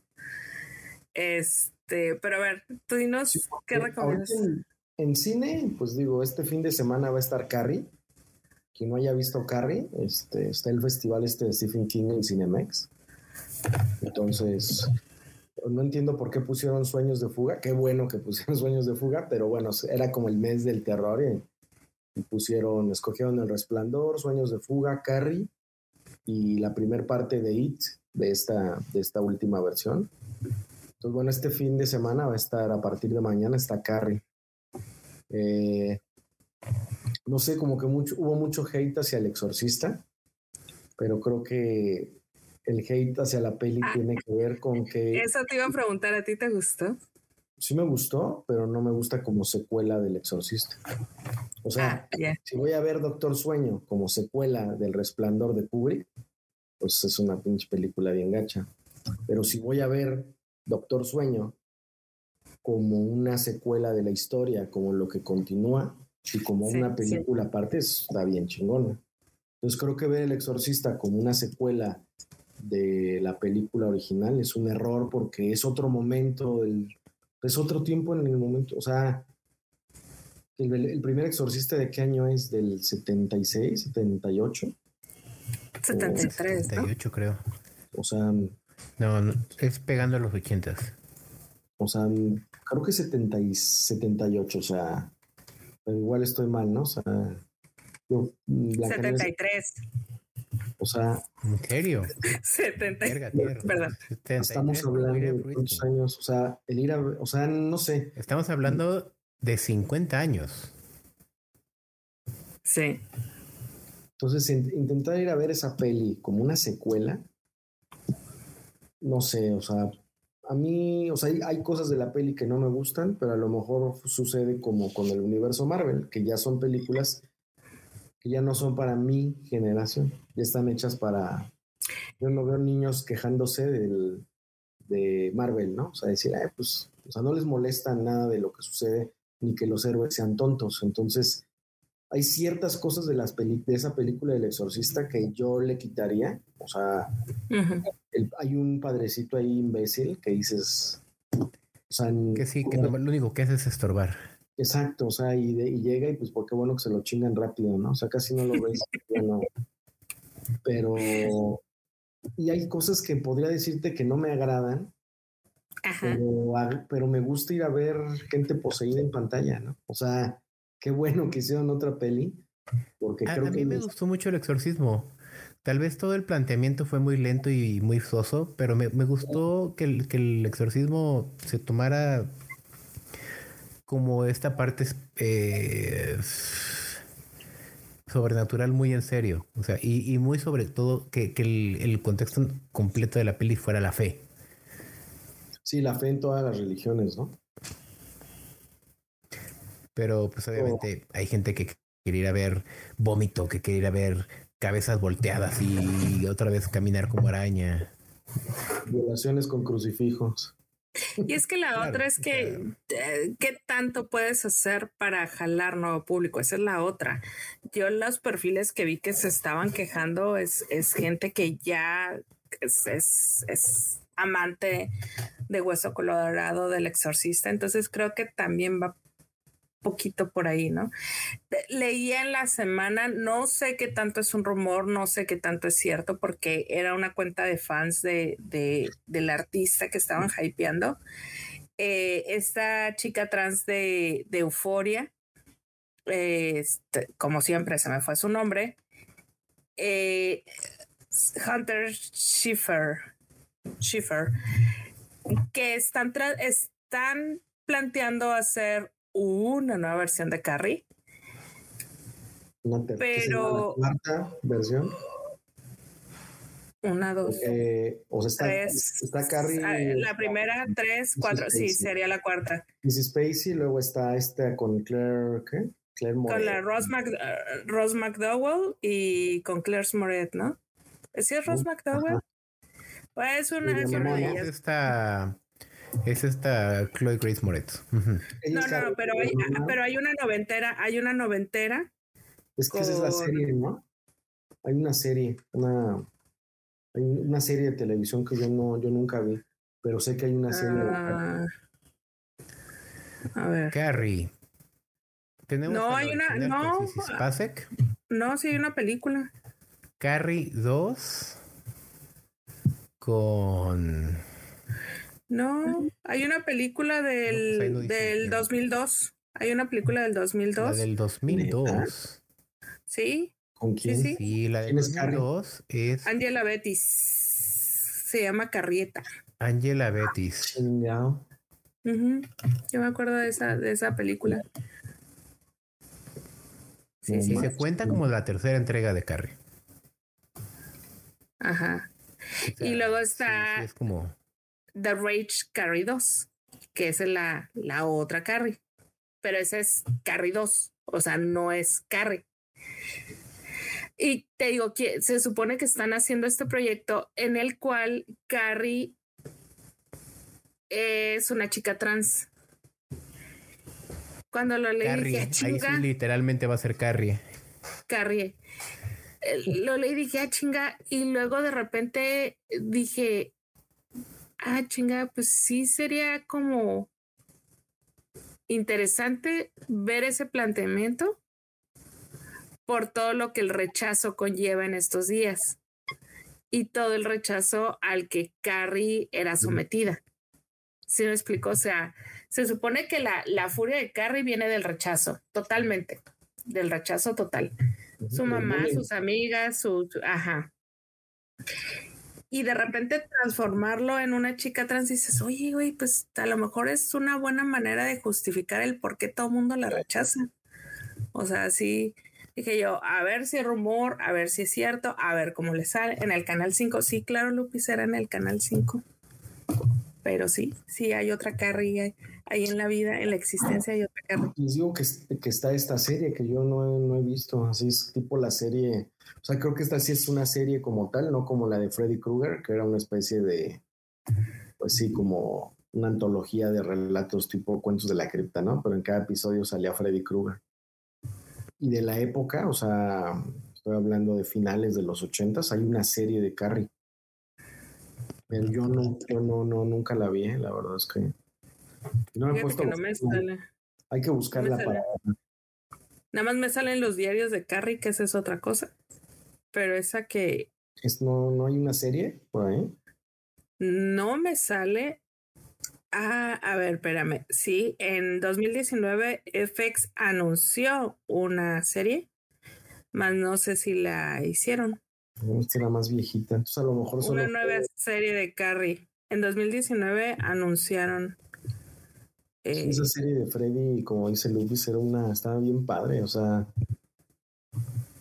Y la tienen, o sea, yo la he visto en línea, pues está, está por ahí, estar en YouTube y con un VPN en alguna de las páginas americanas. Porque sí está, es una, una serie slasher, ¿no? Este. Totalmente, ¿no? Sí, sí, sí está ¿Y en stream qué, qué recomiendas ver ahorita en, Halloween? Pues yo creo que ya subieron Barbarian desde hace un rato y la verdad es que quien no vio Barbarian, a mí se me hace... En Star Plus, si no me equivoco. Se me hace de las joyas del... Es que no sé si ni siquiera si es de este año Barbarian. O es de no, es de hace dos años. De Barbarian es de hace dos años. Es del año pasado. Es del año pasado, ¿no? Como finales del año pasado. Es del año pasado. Sí, también ya está la como de septiembre. Está bien chida Barbarian. Quien no ha visto Lake Mungo también es un gran. O sea, quienes les gustan estas, estas pelis tipo La Bruja de Blair, el Phone Forage, creo que le llaman. Lake Mungo es una gran, gran película que también como que no, este, nos pasó sin pena ni gloria y este, digo, esa la puedes ver gratis en YouTube y se ve muy bien. Este, sí, porque no está en ningún stream. No, no, sé qué tanto es. No, apenas voy a ver este el domingo la de Cuentos de la Cripta que sacaron para Paramount. Es buena. No, no, uh, vela con la vela con la mente abierta. O sea, no te vayas a HBO. No, no, no hagas eso. Eh, vela con la mente abierta. Sí, es yo, no es Crip Show, perdón. Es de ah, eh, pero esa no es de Paramount, esa es de Disney. Pero sí hay un Cuentos de la Cripta en, sí hay una nueva de Cuentos de la Cripta, pero ya tiene rato que salió, tiene dos años, pero dije, bueno, no la he visto. The Crip Show está en Disney, ¿no? No está en Paramount. No, es, que la que está en Disney es Ghost, Ghost Bombs, ¿no? Es que hay justo me acaba de salir un anuncio de una serie de terror que está en Paramount. ¿The Creep Show? Es que no me acuerdo si es Creep Show o. Me sale luego el anuncio ahí en, en, en este. Sí, o sea, hay un Creep Show del 2019. ¿Y es serie? Sí, son 25 episodios. Órale. Eh, eh, sale, ay, ¿cómo se llama esta? Su calaverita, esta gran fan de la calaverita, no me acuerdo cómo se llamaba. La calaverita. Eh, ay, tenía un nombre, la calaverita de Crip Show. El Cuidacriptas, ¿no? El Grave, Grave Sí, en español era el cuidacriptas, pues la. El, en español, no sé cómo sería. El guardián de la cripta. El guardián de la cripta, sí. Sí, porque la que está en la que está en Disney es Ghostbumps. Están. Ajá. Ah, yo pensé que yo, yo, pensé que decías o Crip Show de 2019 o Escalofríos. Entonces sí, en Paramount. En Paramount, ¿cuál se estrenaron? Entonces es el Crip Show, yo creo. Porque lo que entiendo es que es una serie. Sí, es de 2019. Te digo, vela con toda. con todos los criterios abiertos. no te vayas a. Tenía mucha fe de esa peli. de esa, de esa serie. Ya, ya te desinflé. No, no, no, pero te digo, es, no, no es mala. Simplemente no la quieres comparar con la de HBO. Es pues nada más diferente, digamos. Y mañana estrenan hora marcada en VIX. No sé. Tengo miedo. Tengo mucho miedo. Yo, la verdad, tengo VIX. Ya te lo pasé, ¿no? No, ese no me lo has pasado. ¿Ese, no te lo he pasado? Tengo, tengo un montón. mitad de mis servicios son gracias al patrocinio de Adafa. Este, no, no, no, quiero decir que sea usted un vividor, nunca lo pensaría yo de usted, pero han de saber que si con alguien comparto mis, si con alguien comparto mis, mis servicios es aquí con el señor. Pero sí, tengo VIX, luego te lo paso. Y, y estrenan otras dos, déjenme ver, aquí tengo en el calendario, mañana es 27, dejen ver, no, no se actualizó aquí, pero tengo por ahí dos pelis que se estrenaban mañana también. Una serie y una peli. En Paramount no veo nada, no veo nada de terror, ¿eh? Ya, eh, eh, me dejaste con la, con la duda. Ahora que me acuerdo, Paramount, Paramount sí tiene su, su, su servicio de búsqueda es muy, muy malo. Entonces, perdón amigos de Paramount, contraten a Lenny si quieren que se vea más bonito su, su servicio de búsqueda, pero sí, su servicio sí está muy, muy deficiente. No, no me sale nada, fíjate. Parece el claro video que. Es que, bueno, es que de hecho, de hecho, Paramount, de, de lo que no se es que de hecho, Paramount está dentro, claro. Bueno, yo lo tengo dentro de, son, como desarrollos hermanos que sí se pasan un poco de verga. Cuando mejoró, claro, yo, eh, eh, historia extraoficial, yo piché la idea, me batearon como por seis meses, yo creo. Y después llegó así de, no, es que el otro día llegó la sobrina del ingeniero y propuso esto y se ve increíble. Y, y ves la, así toda la estructura, todo el árbol de, del sitio y, es como de, oye, güey, es lo mismo que yo te propuse, ¿no? ¿No será robado? No, no, no lo propuso la, la, sobrina del ingeniero, ¿no? No manches, y todo pixeleado, cabrón. O sea, no, no es y una cosa sí, y ahorita está como de no mames. Sí, no, es horrible esa Paramount yo lo tengo residido en claro, este, pero sí está. Pues lo único así de miedo que tiene Paramount y que me sale es la de le tienes miedo a la oscuridad. Are you afraid of the dark? La nueva. Mm, que creo que ya la cancelaron. Ah, pero, sí, es serie. Es serie. Y, y te digo, mañana, mañana 27, no sé si ahorita qué horas son en el centro de México, eh, estrena ahora marcada en VIX. Eh, no sé la verdad qué esperar. La buena noticia es que pusieron la hora marcada original en VIX, también la tienen. Eh, ¿Completa? No, es, no estaba bajando, no estaba. Había quienes me decían que sí estaba. Lo que, a la conclusión que llegamos es que les aparecía a quienes tenían VIX por Amazon, pero quienes teníamos VIX Premium, por alguna razón, no aparecía. Oye, y hablando de VIX, y hablando de, Señor Montes en Guanajuato, y hablando de terror, también sabes que me eché y nunca reseñamos. Las momias. Eh, las momias. ¿Cómo se llama la serie de las momias? Pinches momias. Sí, yo no la vi. Yo no Pinches momias de Edgar Nito. ¿Y qué tal, pues, Mira, mismo Nito, yo le dije, carnal, te jalas una entrevista y yo no sé si es un producto del que no está orgulloso, qué pedo, pero no, a todos los hijos hay que quererlos igual, Tonito. Pero a, mí no me parece mal, me parece que es un producto muy chido para, para, para edades tempranas, para entre 12 y 15. Justo yo eso leí que era, estaba bien como para chavitos, ¿no? Sí, sí, sí, justo para gente que ve, le teme hasta la oscuridad, para gente que ve escalofríos, está chido, está muy chido. Yo creo que lo, lo, interesante de esta hora marcada es que así como en España tenían, y esa, esa serie la pueden ver en Prime, que se llama, se llama Historias para no dormir, que es una película del, es una serie de los 50 española, y luego hicieron, en Estados Unidos hicieron Masters of Horror, que fueron dos temporadas le daban una hora a un director consolidado de cine de terror, le daban una hora para que hiciera la historia que quisiera y fueron dos temporadas de esa serie. Luego España vuelve a hacer lo mismo con películas para no dormir, escogen a directores como Alex de la Iglesia, les dan una hora para hacer películas de una horita. Yo creo que esta hora marcada es lo propio pero para México, ¿no? O sea, está Gigi Saúl Guerrero, que aunque vive en Canadá, pues hace pues historias interesantes, al menos, o sea, visualmente se me hacen muy padres las soluciones que tiene esta chava, ¿no?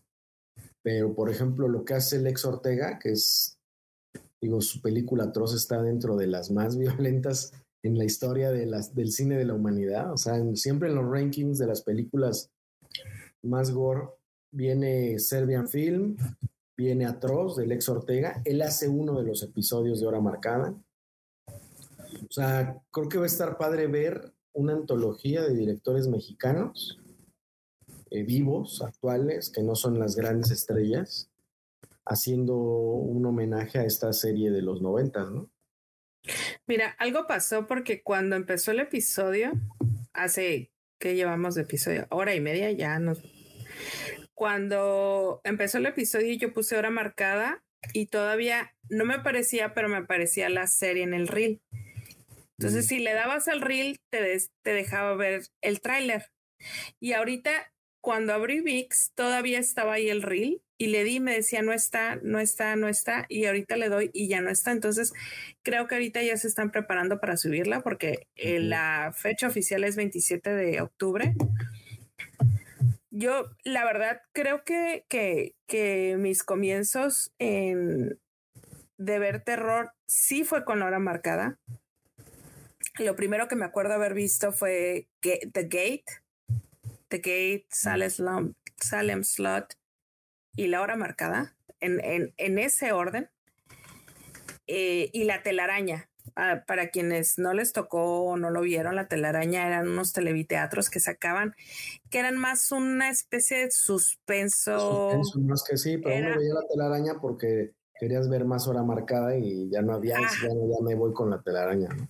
Ajá, había como, era como un suspenso, thriller, muy bien manejado, porque me acuerdo que había uno de con Ernesto, ay, el que estaba en hoy, el que estaba en hoy, era Rafael Valedón y el de quinceañera, el poncho de quinceañera, este.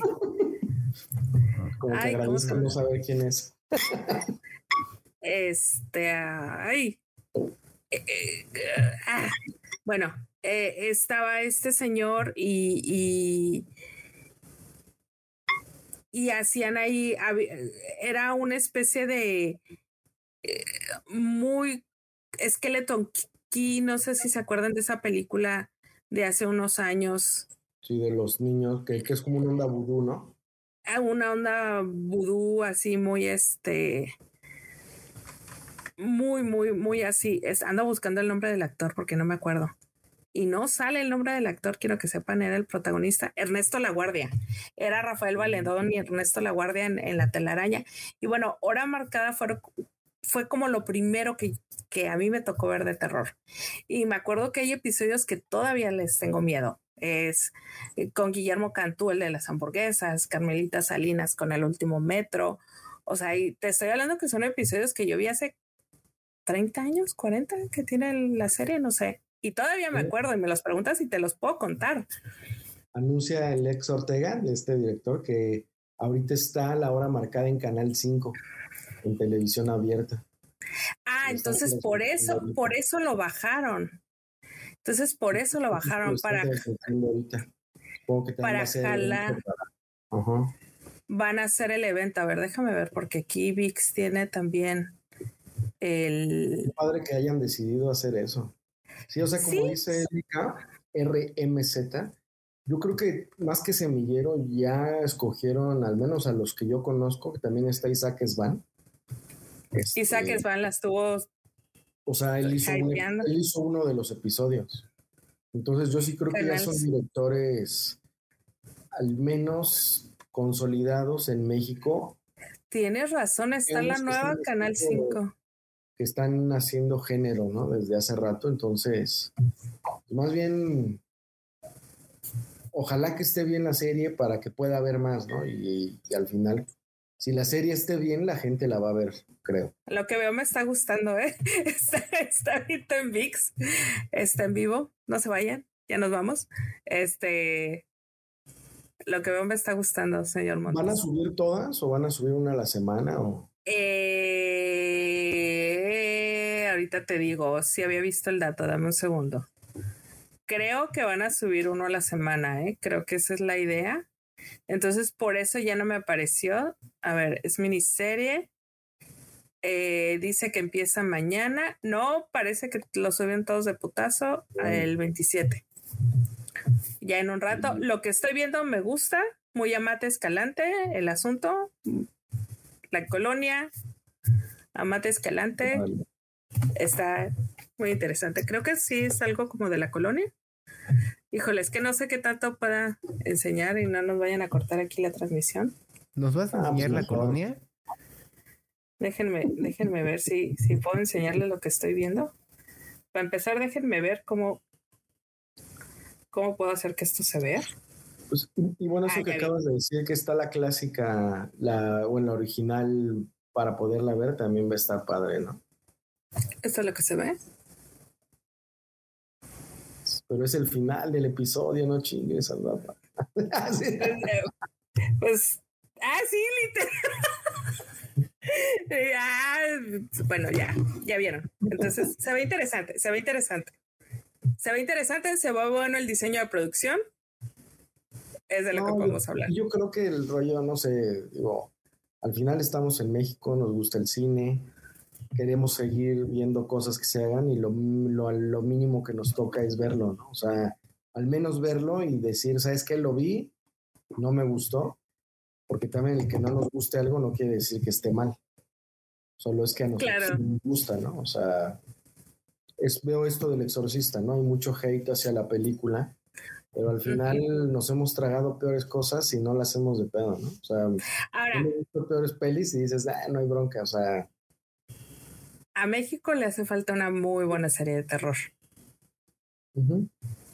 Creo que le hace falta. A mí me gustó mucho en su momento esta de 13 miedos. Ajá, fue buena. No sé por qué la quitaron, por qué la, la, la, no le dieron lo que. No, la gente no la vio. Y al final tenía elementos que eran muy wannabe de hora marcada, ¿no? O sea, el tipo este que salía, que al final hora marcada hizo lo propio. Digo, en hora marcada no es que saliera un güey explicándote el episodio, solo salía la muerte, ¿no? Y eso era un momento brutal, ¿no? O sea, el ver, ver a la muerte era. Y siempre era diferente la mujer con su, con su especie de sudario en la cara y todo. Y acá como que quisieron hacer una mezcla de eso en 13, en 13 miedos con eso y, y lo que hace Alfred Hitchcock, ¿no? Al final decía, no, pues daba una especie de moraleja, ¿no? Y eso ya se me hizo, luego las reflexiones eran como muy pobres las del tipo este, pero las historias estaban buenas, ¿no? A lo mejor estos muchachos empezaron a hacer los episodios de hora marcada y luego ya cuando los vieron dijeron, oigan, esto está muy hora marcada. Pues vamos a revivir hora marcada. A lo mejor va por ahí. O sea, que alguien pues pichó, pichó la idea y le dijeron, mira, esto se parece a este concepto, ¿qué te parece si lo vendemos como un revival? Sería interesante saber. Yo creo que este, a lo mejor si alguien, o sea, habría que preguntarle a este Lex Ortega y a lo mejor igual es... Exactamente cómo se preguntarle si un día le latería venir aquí con ustedes al programa. Este, pues si tiene usted el conecta, ya sabe. Sí, es brother. Entonces yo ah, creo que este, pues le voy a preguntar, porque creo que él se más siento, o sea, intuyo que él fue la cabeza para esto. O sea, no creo que lo hayan buscado, porque él es la cabeza, por ejemplo, de las antologías de México Bárbaro, ¿no? O sea, son muchas personas, no nada más él. Sí, son como nueve personas, ¿no? Los, los involucrados, los showrunners. Y otra que ya pusieron también, 30 eh, monedas de Alex Iglesias, ya está la segunda temporada. No sé si está completa porque no me he dado la vuelta por ahí. Eh, Según yo sale episodio cada semana. Cada, cada semana, ok, gracias. Eh, alguien subió un, una recomendación que no estén comiendo cuando empiecen a ver el primer episodio y esta persona tiene muy buen estómago. Entonces, no sé exactamente qué se ve, pero eso me dijeron. Y tiene muy buen estómago, entonces yo voy a seguir su consejo de no comer mientras lo veo. ¿Sí, la viste la primera? Sí, sí la vi, pero no, te encantó? no me encantó. No te encantó. Sí, no, no fue así como. Muy Alex Iglesias para ti. Hay cosas de Alex de la Iglesia como Balada Triste de Trompeta que se me hace de las mejores películas que he visto Y digo, y de Alex de la Iglesia, El Día de la Bestia me encanta, ¿no? O sea, es buena. Los Crímenes de Oxford me gusta mucho, pero no se me hace una peli de Alex de la Iglesia. Este, Pero Balada Triste de Trompeta se me hace el mejor Alex de la Iglesia que existe, o sea el payaso este quemándose la cara con las planchas. Con las planchas. Mm, se me hace una gran película. El soundtrack es muy bueno, la historia es muy chingona. Y no está disponible, fíjate, ahora que lo dices, no la he visto disponible esa película. No. yo, hay, hay, para ya tenerlo. Hay, mucho de él que está perdido por ahí, fíjate, hay mucho de él que, que no, como no es muy comercial, aunque nos gusta a mucha, mucha, mucha, mucha, mucha gente, sus películas son películas difíciles, son películas incómodas, son películas... Me acuerdo que un tiempo Netflix las tuvo, tuvo tres, cuatro películas de él. Este, y las quitaron luego, luego, como que han de haber dicho, ay, no, estos, este, no le están gustando a la gente, y las quitaron. Lo que es, lo que es Alex de la Iglesia, Jaume Balaguero y Paco Plaza, ah, como de los grandes directores o sea, de, cine de terror español y a nivel mundial están muy cabrón, o sea. A lo mejor es la que tenías apuntada.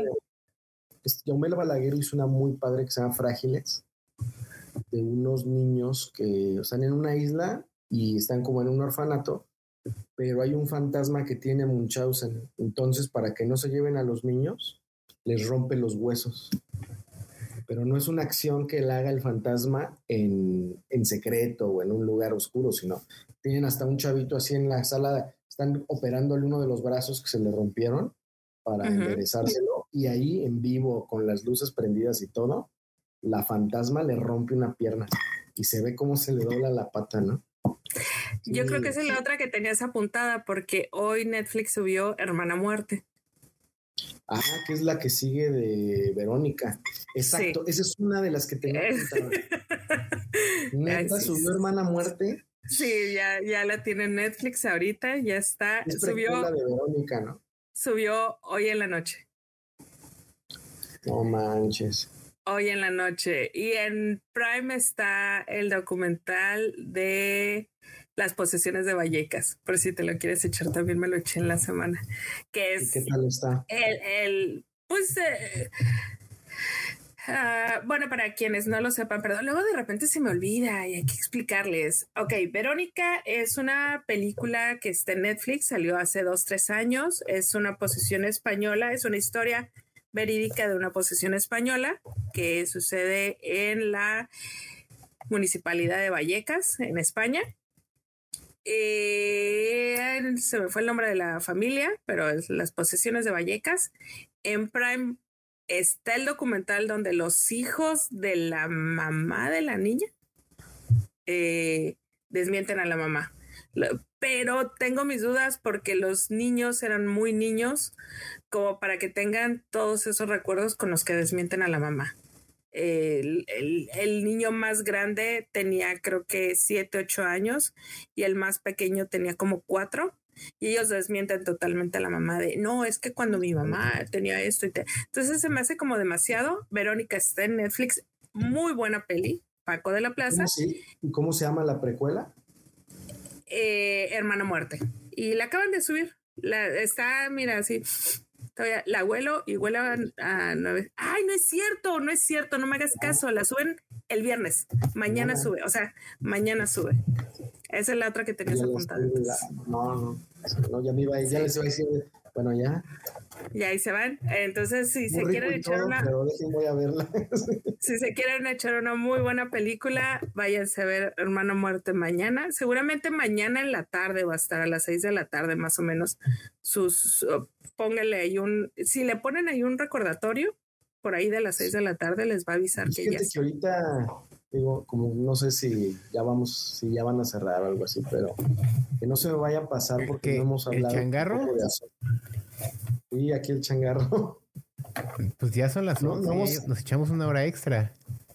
No, no, hemos hablado de Ahsoka en varios días, ni de lo de Star Wars, pero para Yo voy a quitar, perdón, voy a quitar mi cámara porque ya me quedé sin pila. Eh. Entonces me tengo que mover, pero, pero aquí sigo, aquí sigo. Ahsoka.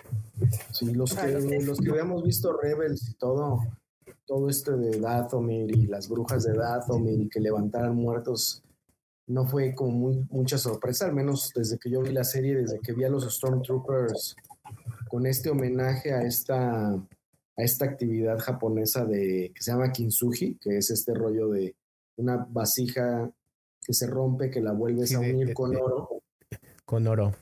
Entonces, desde ahí ya intuí, y luego el verlos a ellos llenos de telas rojas, dije, no, estos güeyes son los, se murieron y los levantaron las brujas, ¿no? O sea, no fue tan sorpresivo. Pero qué padre que sí realmente se cumplió. Me da mucha esperanza de que vayan a hacer, de que todavía pueda estar en posibilidad con esto y hacer ese proyecto que hay, hay una novela sobre eso, que es una novela de terror sobre Stormtrooper zombies. Entonces. Está chingón. Sí, sí, sí. O sea, me da muchas esperanzas de al fin ver. O sea, que se hiciera ese como what if de ver algo del universo de Star Wars de terror, ¿no? en otro género que no sea solo sci-fi. Exactamente, o sea, porque al final, digo, empezando por eso, ¿no? Star Wars es realmente épica espacial, ¿no? No, no propone ningún principio científico que pudiera. Claro, es la epopeya de, del héroe, ¿no? Es la, el viaje del héroe. Entonces, me eso me da como mucha esperanza, ¿no? La verdad es que ojalá que digo, hay todo un universo, al final, digo, cuando Trump regresa, regresa a Datomi, no regresa al universo, llega un planeta de, digo, y todos los güeyes, todo lo que subieron al, al destructor imperial, pues al final estoy seguro que son real, o sea, aparecen féretros y estoy seguro que son féretros, ¿no? O sea, van a llegar ahí a hacer, a levantar un ejército de muertos como, no sé, esta escena épica en El Señor de los Anillos, ¿no? Tanto en el libro como en la película cuando Aragorn llega con su ejército de muertos. Creo que se, creo que se va a poner bien este. Sí, es que se avientan. pero sí, pero mi fanatismo de Star Wars me ciega demasiado, entonces. Oigan, una pregunta. Yo sigo viendo en cines anunciado y sigo viendo los trailers anunciados de Dunas para el 3 de noviembre.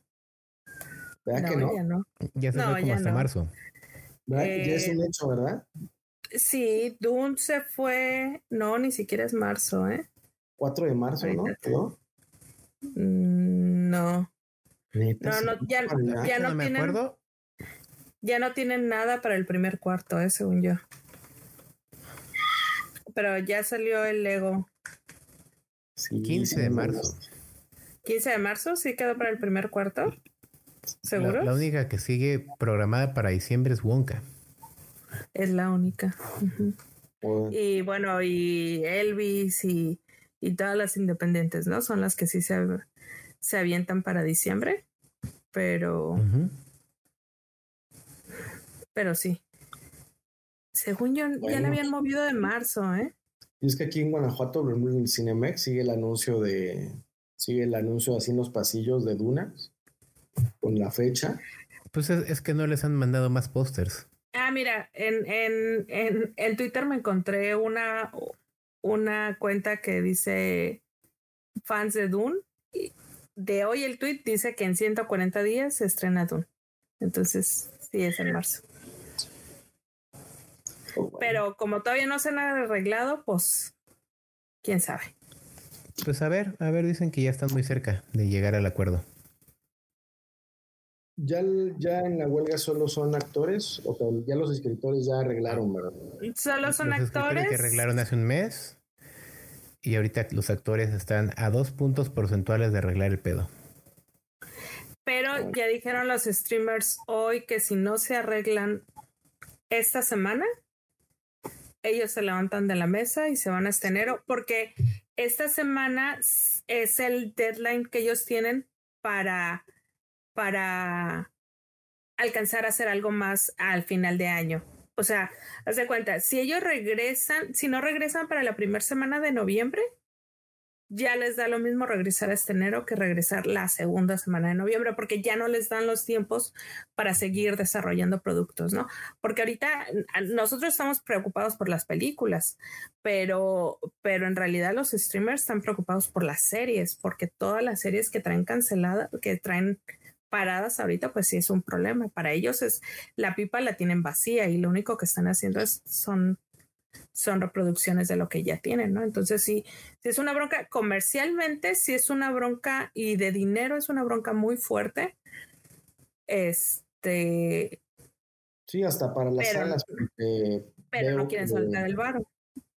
Digo, en estas que está, en este ciclo de Stephen King y en este ciclo de los 100 años de Disney, las salas están solas. ¿eh? Yo fuimos a ver eh, Blancanieves y éramos siete personas. El Resplandor fui y éramos tres personas. Este, y fue así de puro churro. O sea, yo realmente pensé que el Resplandor lo iba a ver yo solo. Ya y eso que estás, estás en una ciudad universitaria al final de cuentas, porque mm, también es cierto que mucho del público que tienen eh, estas, estas eh, películas que vuelven a poner es porque los profesores les piden a los alumnos que vayan y las vean por N cantidad de razones ya sea por ver a un director, por ver una historia, por ver el desarrollo político de una película, por muchas razones. A mí me ha tocado ver en el número de veces que llegas a ver una película y te das cuenta que todos son alumnos y, y, es porque los mandaron a ver una película, ¿no? No me acuerdo qué película fui, que estaba, eh, había muchos alumnos Ah, la del vampiro de Germán Robles. Cuando la pusieron en, en, el ciclo de cine mexicano, había muchos alumnos como que los habían mandado a ver la película, ¿no? Estuvo padre ese ciclo también que, que se hizo. Sí, aquí nada más llegó, buenas, aquí nada más llegó esa y llegó Pepitos Detective. Fue lo único que llegó de todo el ciclo que pusieron nomás. Chicos, ya nos están corriendo. Sí. pues sale. Ya nos están insultando. Ardalfa, luego me prestas, luego me prestas VIX para ver hora marcada. Ah, ahorita, ahorita te lo paso. Este, antes de que pase otra cosa, ahorita te lo paso. Nada más que ese sí no tiene perfiles. Nada más para que, para que estés pilas. Este, digo, digo, porque tienen Golden. Te aviso que tienen Golden. Este, pero sí, ahorita te lo paso. ¿Desde que es canal sucio? Sí, no, no, ¿sabes lo que es Golden? No. ¿Cómo sabe usted tanto de tantas Yo también luego, luego pensé por Golden Choice. Es Golden Choice, ajá. Sí, sí. Sí, sí, sí, sí, sí. El catálogo de Sears de la televisión por cable. No, no, no, nunca lo vio. Mire qué niño tan limpio, sí. fíjate que no consumo. No, no, lo, no, no creo que esté mal ni nada, pero no es este. No, nunca he consumido. Oh, Amiga, ¿de quién es Mitzi? Ni perra idea, pero ya nos está corriendo que somos sí, pobres. Todos nos vamos por, por. Pues mira, mentiras no dijo, mugrosos, feos, cochinos, viejos, pobres, no, no dijo ninguna mentira, ¿eh? Ah, mugrosos ni madres. No, yo sí, yo sí, la neta sí. Yo, yo sí ando bien sudado, la neta. Sí, a mí sí me arroja la ardilla, ¿eh? La, la neta sí, yo tengo que, tengo que, tengo que ser sincera, ya fue todo el día godineando, entonces sí, ya, ya sí me, sí me arroja la ardilla, pero mugrosa, fea, pues sí, cochina, pues sí, la neta sí. Viejos, ah, pues eh, es una perspectiva de la vida. Jóvenes de corazón. Ajá, y pobres, pues sí, la neta sí. Como somos pobres, por favor, Mitzi, mándanos estrellitas. Una lanita. Una lanita para poder seguir consumiendo. Este, no sé. Pero bueno, señor Montes, muchísimas gracias. Muchísimas, gracias. No, no, no, no, no. Yo por no haberle mandado el mensaje antes, gracias por engalanar esta es su casa con toda su sapiencia. Ay, discúlpenos porque nos, nos este, extendimos demasiado, pero hablar con el señor Montes siempre es siempre es un gusto. Gracias a Dios. Y, más cuando se viene el Halloween, ya saben. Si tienen preguntas para el señor Montes, mándenlas por por inbox y nosotros se las pasamos, porque sí, la verdad es que eh, saber lo que él sabe, pocas personas, pocas, la verdad. Cuídense. Cuídense. Nos queremos mucho. También a ti, Mitzi. Bye, bye. Bye.